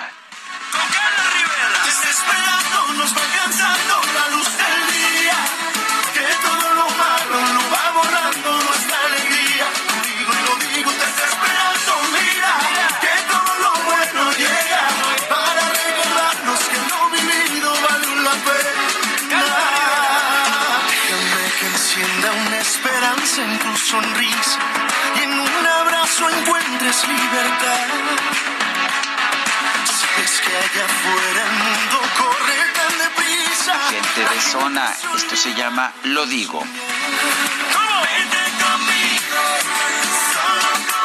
Para movernos esta mañana. Y nos vamos a los mensajes, nos dice Francisco 1955. Buenos días, Sergio Lupita, sobre lo que dicen de la Secretaría de Gobernación que controle datos biométricos. Pues la Secretaría de Hacienda ya nos tiene fichados a todos cuando nos dan de alta. Los centros de alta de esta Secretaría más bien parecen fichero de presos. Un fuerte abrazo. Bueno, y dice Pilar Ávila, es mentira lo de las tarjetas del bienestar, las impusieron. Mi mamá tenía cuatro meses de haber renovado su plástico y se la cambiaron por la del bienestar. Ahora tengo que desplazarme hasta la Terminal 2 para cobrar cuando el banco lo teníamos como a 10 calles, que sin problema iba caminando. Ahora tengo que ir en transporte y caminar mucho, mucho más dentro de la terminal. Y dice que se llama Pilar Ávila. Pues sí, porque si no, ¿quién usa esas sucursales, no? En fin, eh, nos dice Atala, lo que es forzoso es tener cuenta en el Bancucho Bienestar para las ayudas de tercera edad. A fuerza hay que cambiarla si originalmente registraste tu cuenta de depósito en un banco privado. Son las 9.34. Mónica Reyes nos tiene información. Adelante, Mónica. Gracias, Lupita, Sergio, amigos. Qué gusto saludarlos y comentarles que pueden comprar a 18 meses sin intereses con su tarjeta de crédito Citibanamex en Sam's Club y obtener tres mensualidades en tarjeta de bonificación o tres mensualidades de descuento al comprar en línea. Consulta condiciones en citibanamex.com diagonal promociones. Vigencia del 14 al 20 de marzo del 2023. CAT 80.6% sin IVA. Calculado el 22 de noviembre del 2023 2022 y vigente al 22 de mayo del 2023. Muchas gracias. Regreso con ustedes. Gracias, Mónica. Mónica Reyes con esta información. Bueno, y por otra parte les eh, comento eh, de esta nota, eh, ya los diputados avalaron una ley que faculta a la Secretaría de Gobernación a tener el control de los registros civiles del país. El Pleno de la Cámara de Diputados aprobó esta que se llama Ley General de Operación de los Registros Civiles, con la cual se homologan los datos de los registros en el país, los de todos los estados. Y bueno, con esto la Secretaría de Gobernación tendrá su cargo los datos de todos los ciudadanos para poder expedir actas de nacimiento, de matrimonio, de función, adopción y trámites de identidad necesarios para la población como el CURP. Anteriormente, cada entidad tenía sus propios datos y su registro lo van a centralizar. Con esto se crea el Consejo, el Consejo Nacional de Registro Civil, el cual estará a cargo de gobernación y se encargará de la armonización, homologación, organización y funcionamiento y los procedimientos de los registros civiles en el país. La eh, iniciativa ya fue enviada al Senado. Establece que ahora habrá un formato único para el registro de población, el cual será emitido por la Secretaría de Gobernación a través del Consejo. Y los datos que debe incluirse, pues son el nombre o nombres, apellidos, eh, según corresponda, sexo, género, en términos y variantes que establezca el Consejo, lugar, fecha de nacimiento, nacionalidad, según corresponda, clave única de registro de población y datos biométricos en los términos que establezca la Ley General de Población conforme al procedimiento y disposiciones que emita la Secretaría de Gobernación. Bueno, ¿y se acuerda usted del presidente que decía prohibido prohibir? Pues bien, eh, los diputados de su partido de Morena están buscando prohibir, escuche usted, la venta de vinos y licores a dos kilómetros de distancia de escuelas de todos los niveles educativos. Sí, escuchó usted bien, a dos kilómetros de distancia no se podrían vender bebidas alcohólicas. Jorge Almaquio nos tiene el reporte. Adelante, Jorge. Efectivamente, Sergio Lupita, amigos, ante el creciente consumo de bebidas alcohólicas entre los jóvenes, Morena en la Cámara de Diputados busca prohibir la instalación de tienditas, chelerías y venta de vinos y licores a dos kilómetros de distancia de escuelas de todos los niveles educativos. La iniciativa, que fue publicada en la Gaceta Parlamentaria, corre a cargo de Alejandro Robles, quien señala que quedará estrictamente prohibida la apertura y establecimiento de cualquier bien mueble o inmueble en el que se oferten al público bebidas embriagantes en un radio no menor a dos kilómetros de distancia a cualquier centro educativo del país. Argumentó que de acuerdo a un estudio del Instituto Nacional de Psiquiatría Ramón de la Fuente Muñoz de la Secretaría de Salud Federal, el 63% de las personas que se reconocieron como consumidores de alcohol eran adolescentes y jóvenes de entre 12 y 24 años de edad. La medición añade que las causas por las cuales se inicia en el consumo del alcohol son en más del 29% la curiosidad, en un 13% por invitación de amigos, 12% por experimentar y también por problemas familiares y 10% por la influencia de los amigos. Se considerará, dice la propuesta, bebida embriagante toda aquella que contenga alcohol etílico en una proporción de 2 y hasta 55% sin importar si se trata de destilados o fermentados, mientras que se catalogará como centro educativo cualquier establecimiento donde se imparta cualquier tipo de instrucción sin importar el nivel. Según el legislador de Morena, en el país se estima que existen 20 millones de personas con adicción al alcohol, aunado a que se iniciaron en el consumo de estos productos entre los 13 y 14 años de edad. Sergio Lupita, amigos, el reporte que les tengo. Bueno, pues gracias Jorge Almaquio. ¿Te imaginas lo que significaría esta ley en caso de ser aprobada? ¿Cuántas ah, tiendas de, en donde se venden licores? ¿Cuántos ah, eh, restaurantes en que se venden licores? ¿Cuántos bares en que se venden licores? Eh, digo, me parece que sería un desastre económico, pero en fin. Oye, pues eh, parece que se les ocurren ideas muy geniales que en el corto plazo vemos que no funcionan y solamente pues acarrean más problemáticas y de negocios. Bueno, el Pleno del Senado avaló por unanimidad obligar a las empresas a contratar al menos el 5% de su plantilla laboral para adultos mayores. Y Misael Zavala, te escuchamos. ¿Qué tal? Muy buenos días. Muy buenos días, Lupita. Buenos días, Sergio. Efectivamente, Lupita, pues de manera sorpresiva salió esta iniciativa que viene de la Comisión de la, de la, de la Comisión del Trabajo del Senado de la República, donde pues se va a obligar a las empresas a destinar en la contratación al menos el 5% de su planilla laboral para adultos mayores.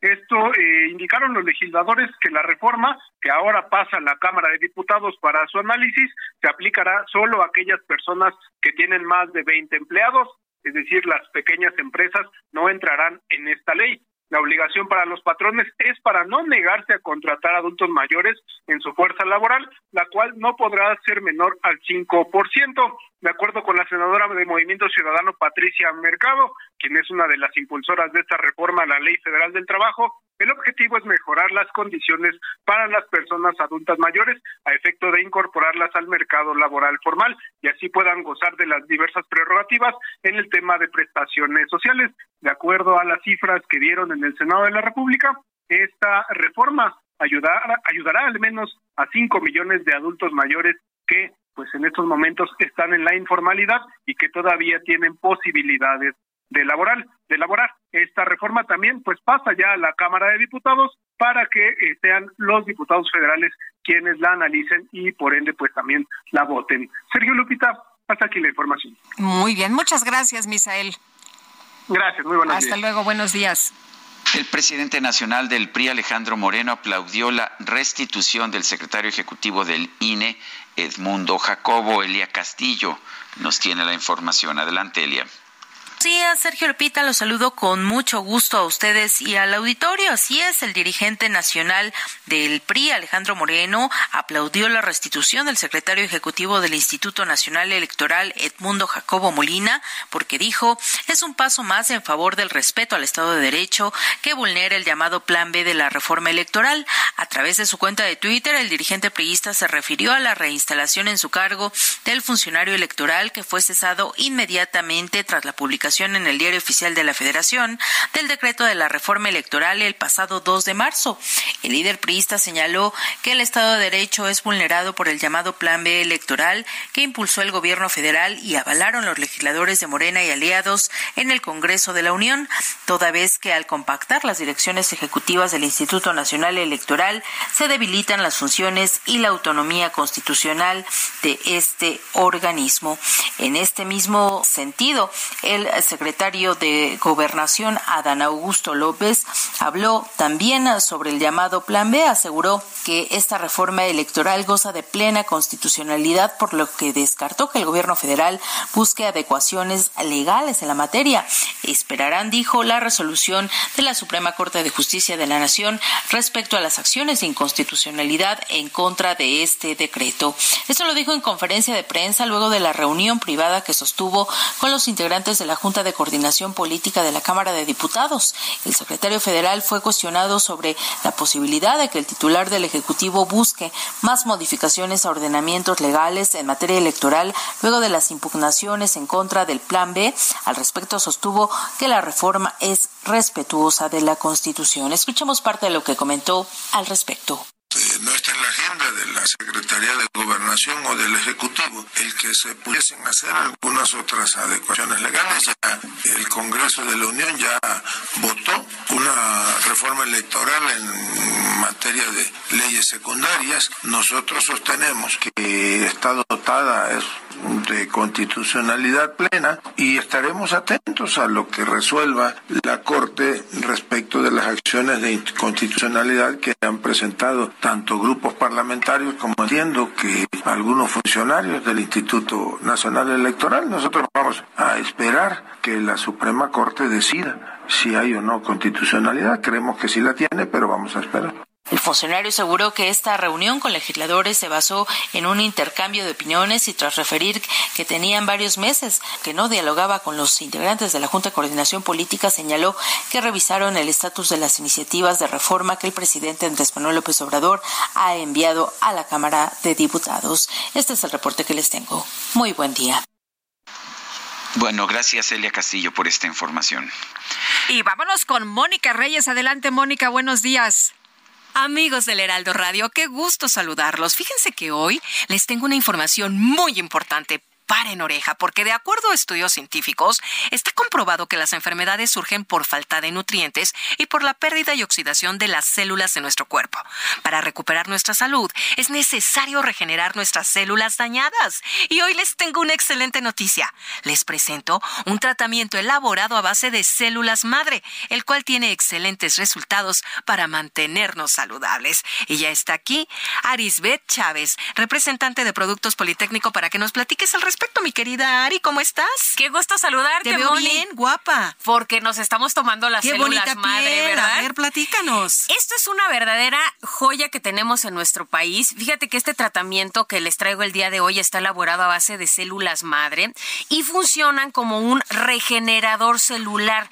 Este fue investigado y aprobado por científicos reconocidos a nivel mundial este tratamiento verdaderamente te ayuda a regenerar el funcionamiento de todos nuestros órganos y los resultados para recuperar tu salud, tener huesos más fuertes y saludables y sobre todo pues lucir una piel joven y radiante. ¿Has escuchado la frase tú eres lo que comes? Eh, por supuesto. Si estás bien por dentro y están nutridas a nivel celular, pues por fuera, claro que se va a notar en tu cabello, se va a notar en tu piel, en tus uñas. En tu salud. En tu salud definitivamente. Las células madre actualmente se utilizan para tratar más de 80 enfermedades. Nosotros tenemos excelentes resultados con este tratamiento de células madre en diabetes, lupus, cáncer, tumores, Parkinson, Alzheimer, artritis reumatoide, ansiedad, depresión y estrés, porque van directamente a tu cerebro.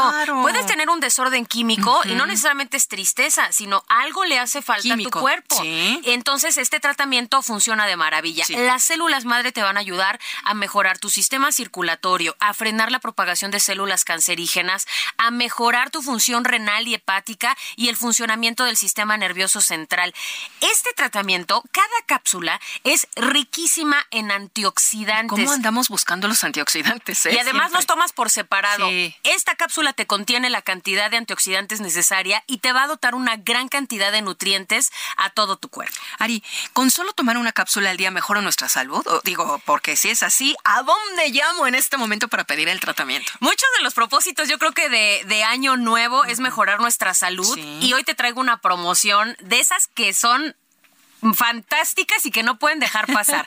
tienen el que, número, a ver. Tienen que comunicarse al 55 56 49 44 44. Mi sugerencia es que vaya marcando y aparte el suyo. 55 56 49 44 44. Fíjate, les vamos a enviar hasta la puerta de su casa un tratamiento de 12 meses a un precio especial. Esto quiere decir un año completo, una dotación completa de células madre para un año. Y eso no es todo. Les vamos a mandar de regalo un kit de belleza.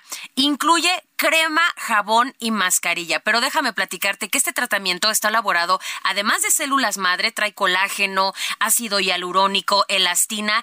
Son unos poderosos componentes que sí te van a ayudar a eliminar manchas, reduce el 90% de las arrugas, de cicatrices, te eliminan imperfecciones, acné y usted va a lucir una piel que le digo maravillosa y radiante. El jabón es una delicia, exfolia la piel, elimina toxinas, células muertas y la mascarilla te va a crear un efecto lifting. Si esto no es suficiente, también les voy a enviar un regalo, un masajeador que elimina dolor, estrés, tiene diferentes intensidades de masaje, luz infrarroja y además una bocina Bluetooth. Y si marca ahorita al teléfono 55 56 49 44 44, te voy a dar un 2 por 1 en los regalos. ¿Qué tal? O sea, doble paquete. Doble paquete, solamente van a pagar uno, ¿sí? Vienen dos años de células más doble de los regalos, por eso tienen que aprovechar y marcar ya. El teléfono, sí. 55 56 49 44 44. Ya me lo aprendí. Reciba dos tratamientos al precio de uno. Llame en este momento. Muchas gracias, Ari. Gracias. Regresamos aquí al Heraldo Radio. Muchas gracias, Mónica. Muy buenos días. Y vamos nosotros a un resumen de la información más importante cuando son las 9 con 49. El presidente Andrés Manuel López Obrador celebró que su homólogo de los Estados Unidos, Joe Biden, haya emitido una orden ejecutiva para establecer un mayor control en la venta de armas de fuego. El presidente Biden emitió una resolución, un decreto para un mejor control en la venta de armas, algo que celebro y qué bueno que hizo, que llevó a cabo esta acción porque de dónde eh, vienen las armas que utilizan los eh, narcotraficantes en México, pues de Estados Unidos, que allá las compran eh, sin ningún control.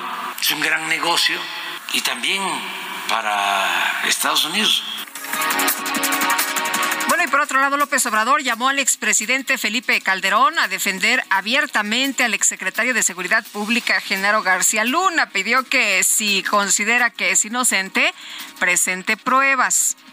Invitar a Calderón que ya defienda abiertamente a García Luna y que presente pruebas y no le hace que se trate de los tribunales de Estados Unidos cuando se tiene la convicción de que está uno actuando con apego a la verdad y se lucha por una causa justa, se puede uno enfrentar a cualquier adversario. Por encima de todo está la dignidad y repetirle de que nosotros no lo perseguimos. Esta mañana se registró un microsismo de magnitud 2.8 en la alcaldía Iztacalco de la Ciudad de México. Los habitantes de la demarcación reportan haber percibido dos movimientos fuertes. Ándale. Oye, y el secretario del Consejo de Seguridad de Ucrania, Oleksiy Danilov, acusó a Rusia de querer expandir su conflicto a otras partes del mundo tras el incidente en el Mar Negro entre aviones de combate rusos y un dron estadounidense. Con el respaldo de la mayoría de los partidos políticos, el Parlamento de Dinamarca aprobó crear un fondo de ayuda a Ucrania por mil millones de dólares para este año. Las autoridades de Colombia reportaron una explosión al interior de una mina de carbón en el departamento de eh, Cundinamarca. Eh, hasta el momento hay un saldo confirmado de 11 muertos y 10 personas atrapadas. Toda una vida traté de ignorar cómo dolías, más haberme conformado Distintos medios especializados en espectáculos aseguran que la cantante de regional mexicano Ángela Aguilar habría asegurado su cabello por una suma cercana a los 4 millones de pesos. Según esta información, para que el seguro funcione, Ángela debe seguir ciertas reglas como no dejar que nadie le toque el cabello, no modificarlo y no cepillarlo ella misma, ya que esta tarea debe ser realizada por personal experto. Solamente me queda apreciar lo que fuimos un día. ¡Qué agonía! Ay, no dice aquí el DJ Kike que él que asegura. Que él que asegura, ¿qué podría asegurar, hombre, si ya ni cabello tiene? ¡Qué No, barbaridad! ¿verdad? No, sí, eh, pero sí tiene, lo que pasa es que tiene- trae un corte muy moderno. Bueno, pues vamos rápido, vamos rápido con Gerardo Galicia, nos tiene información. Adelante, Gerardo. a nuestros amigos eh, que van a utilizar la calzada de Talpan, Sergio Lupita, excelente mañana. El avance que van a encontrar es verdaderamente difícil partiendo del Estadio Azteca hacia la zona de la calzada tasqueña. Habrá que tomarlo con mucha calma. Vías alternas realmente no las hay. Miramontes está completamente saturada de autos, al igual que División del Norte. Habrá que manejar con mucha, mucha calma. Y en el sentido opuesto de Tlalpan, el avance es un poco más favorable. Si se dirigen a la salida Cuernavaca, sí es opción todavía la calzada de Tlalpan. Por lo pronto, el reporte seguimos muy pendientes. Gracias, Gerardo Galicia. ¿Y qué crees, Guadalupe? ¿Qué pasó? Se nos acabó el tiempo. Pues vámonos entonces, que la pasen todos muy bien, disfruten este día y nos escucha, eh, ya mañana nos escuchamos, mañana que ya es jueves. Ay, Quique, ¿cómo que jueves? Jueves. Bueno, pues nosotros nos escuchamos mañana. Estará una parte del equipo transmitiendo desde Mérida, donde se va a llevar a cabo la convención bancaria. O sea que hasta mañana, gracias de todo corazón. que aunque he sufrido ya las noches que no estés, sufriré aún más. Necesito urgente que tú sepas de mis sentimientos. Llego a casa, no te veo y tengo ganas de salir corriendo. Siento que la soledad y el silencio me abrazan. Mi alegría pasó, solo el recuerdo de amor no pasa.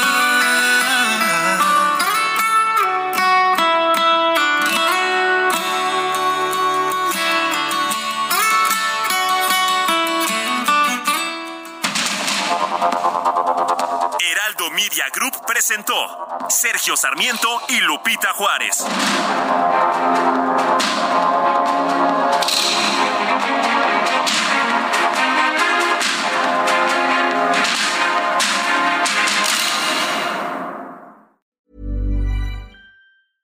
This Mother's Day, treat mom to healthy, glowing skin with Osea's limited edition skincare sets. Osea has been making clean, seaweed infused products for nearly 30 years. Their advanced eye care duo brightens and firms skin around your eyes, while the Golden Glow Body Trio nourishes and smooths skin all over. Go to OSEAMalibu.com and use code MOM for 10% off your first order site wide.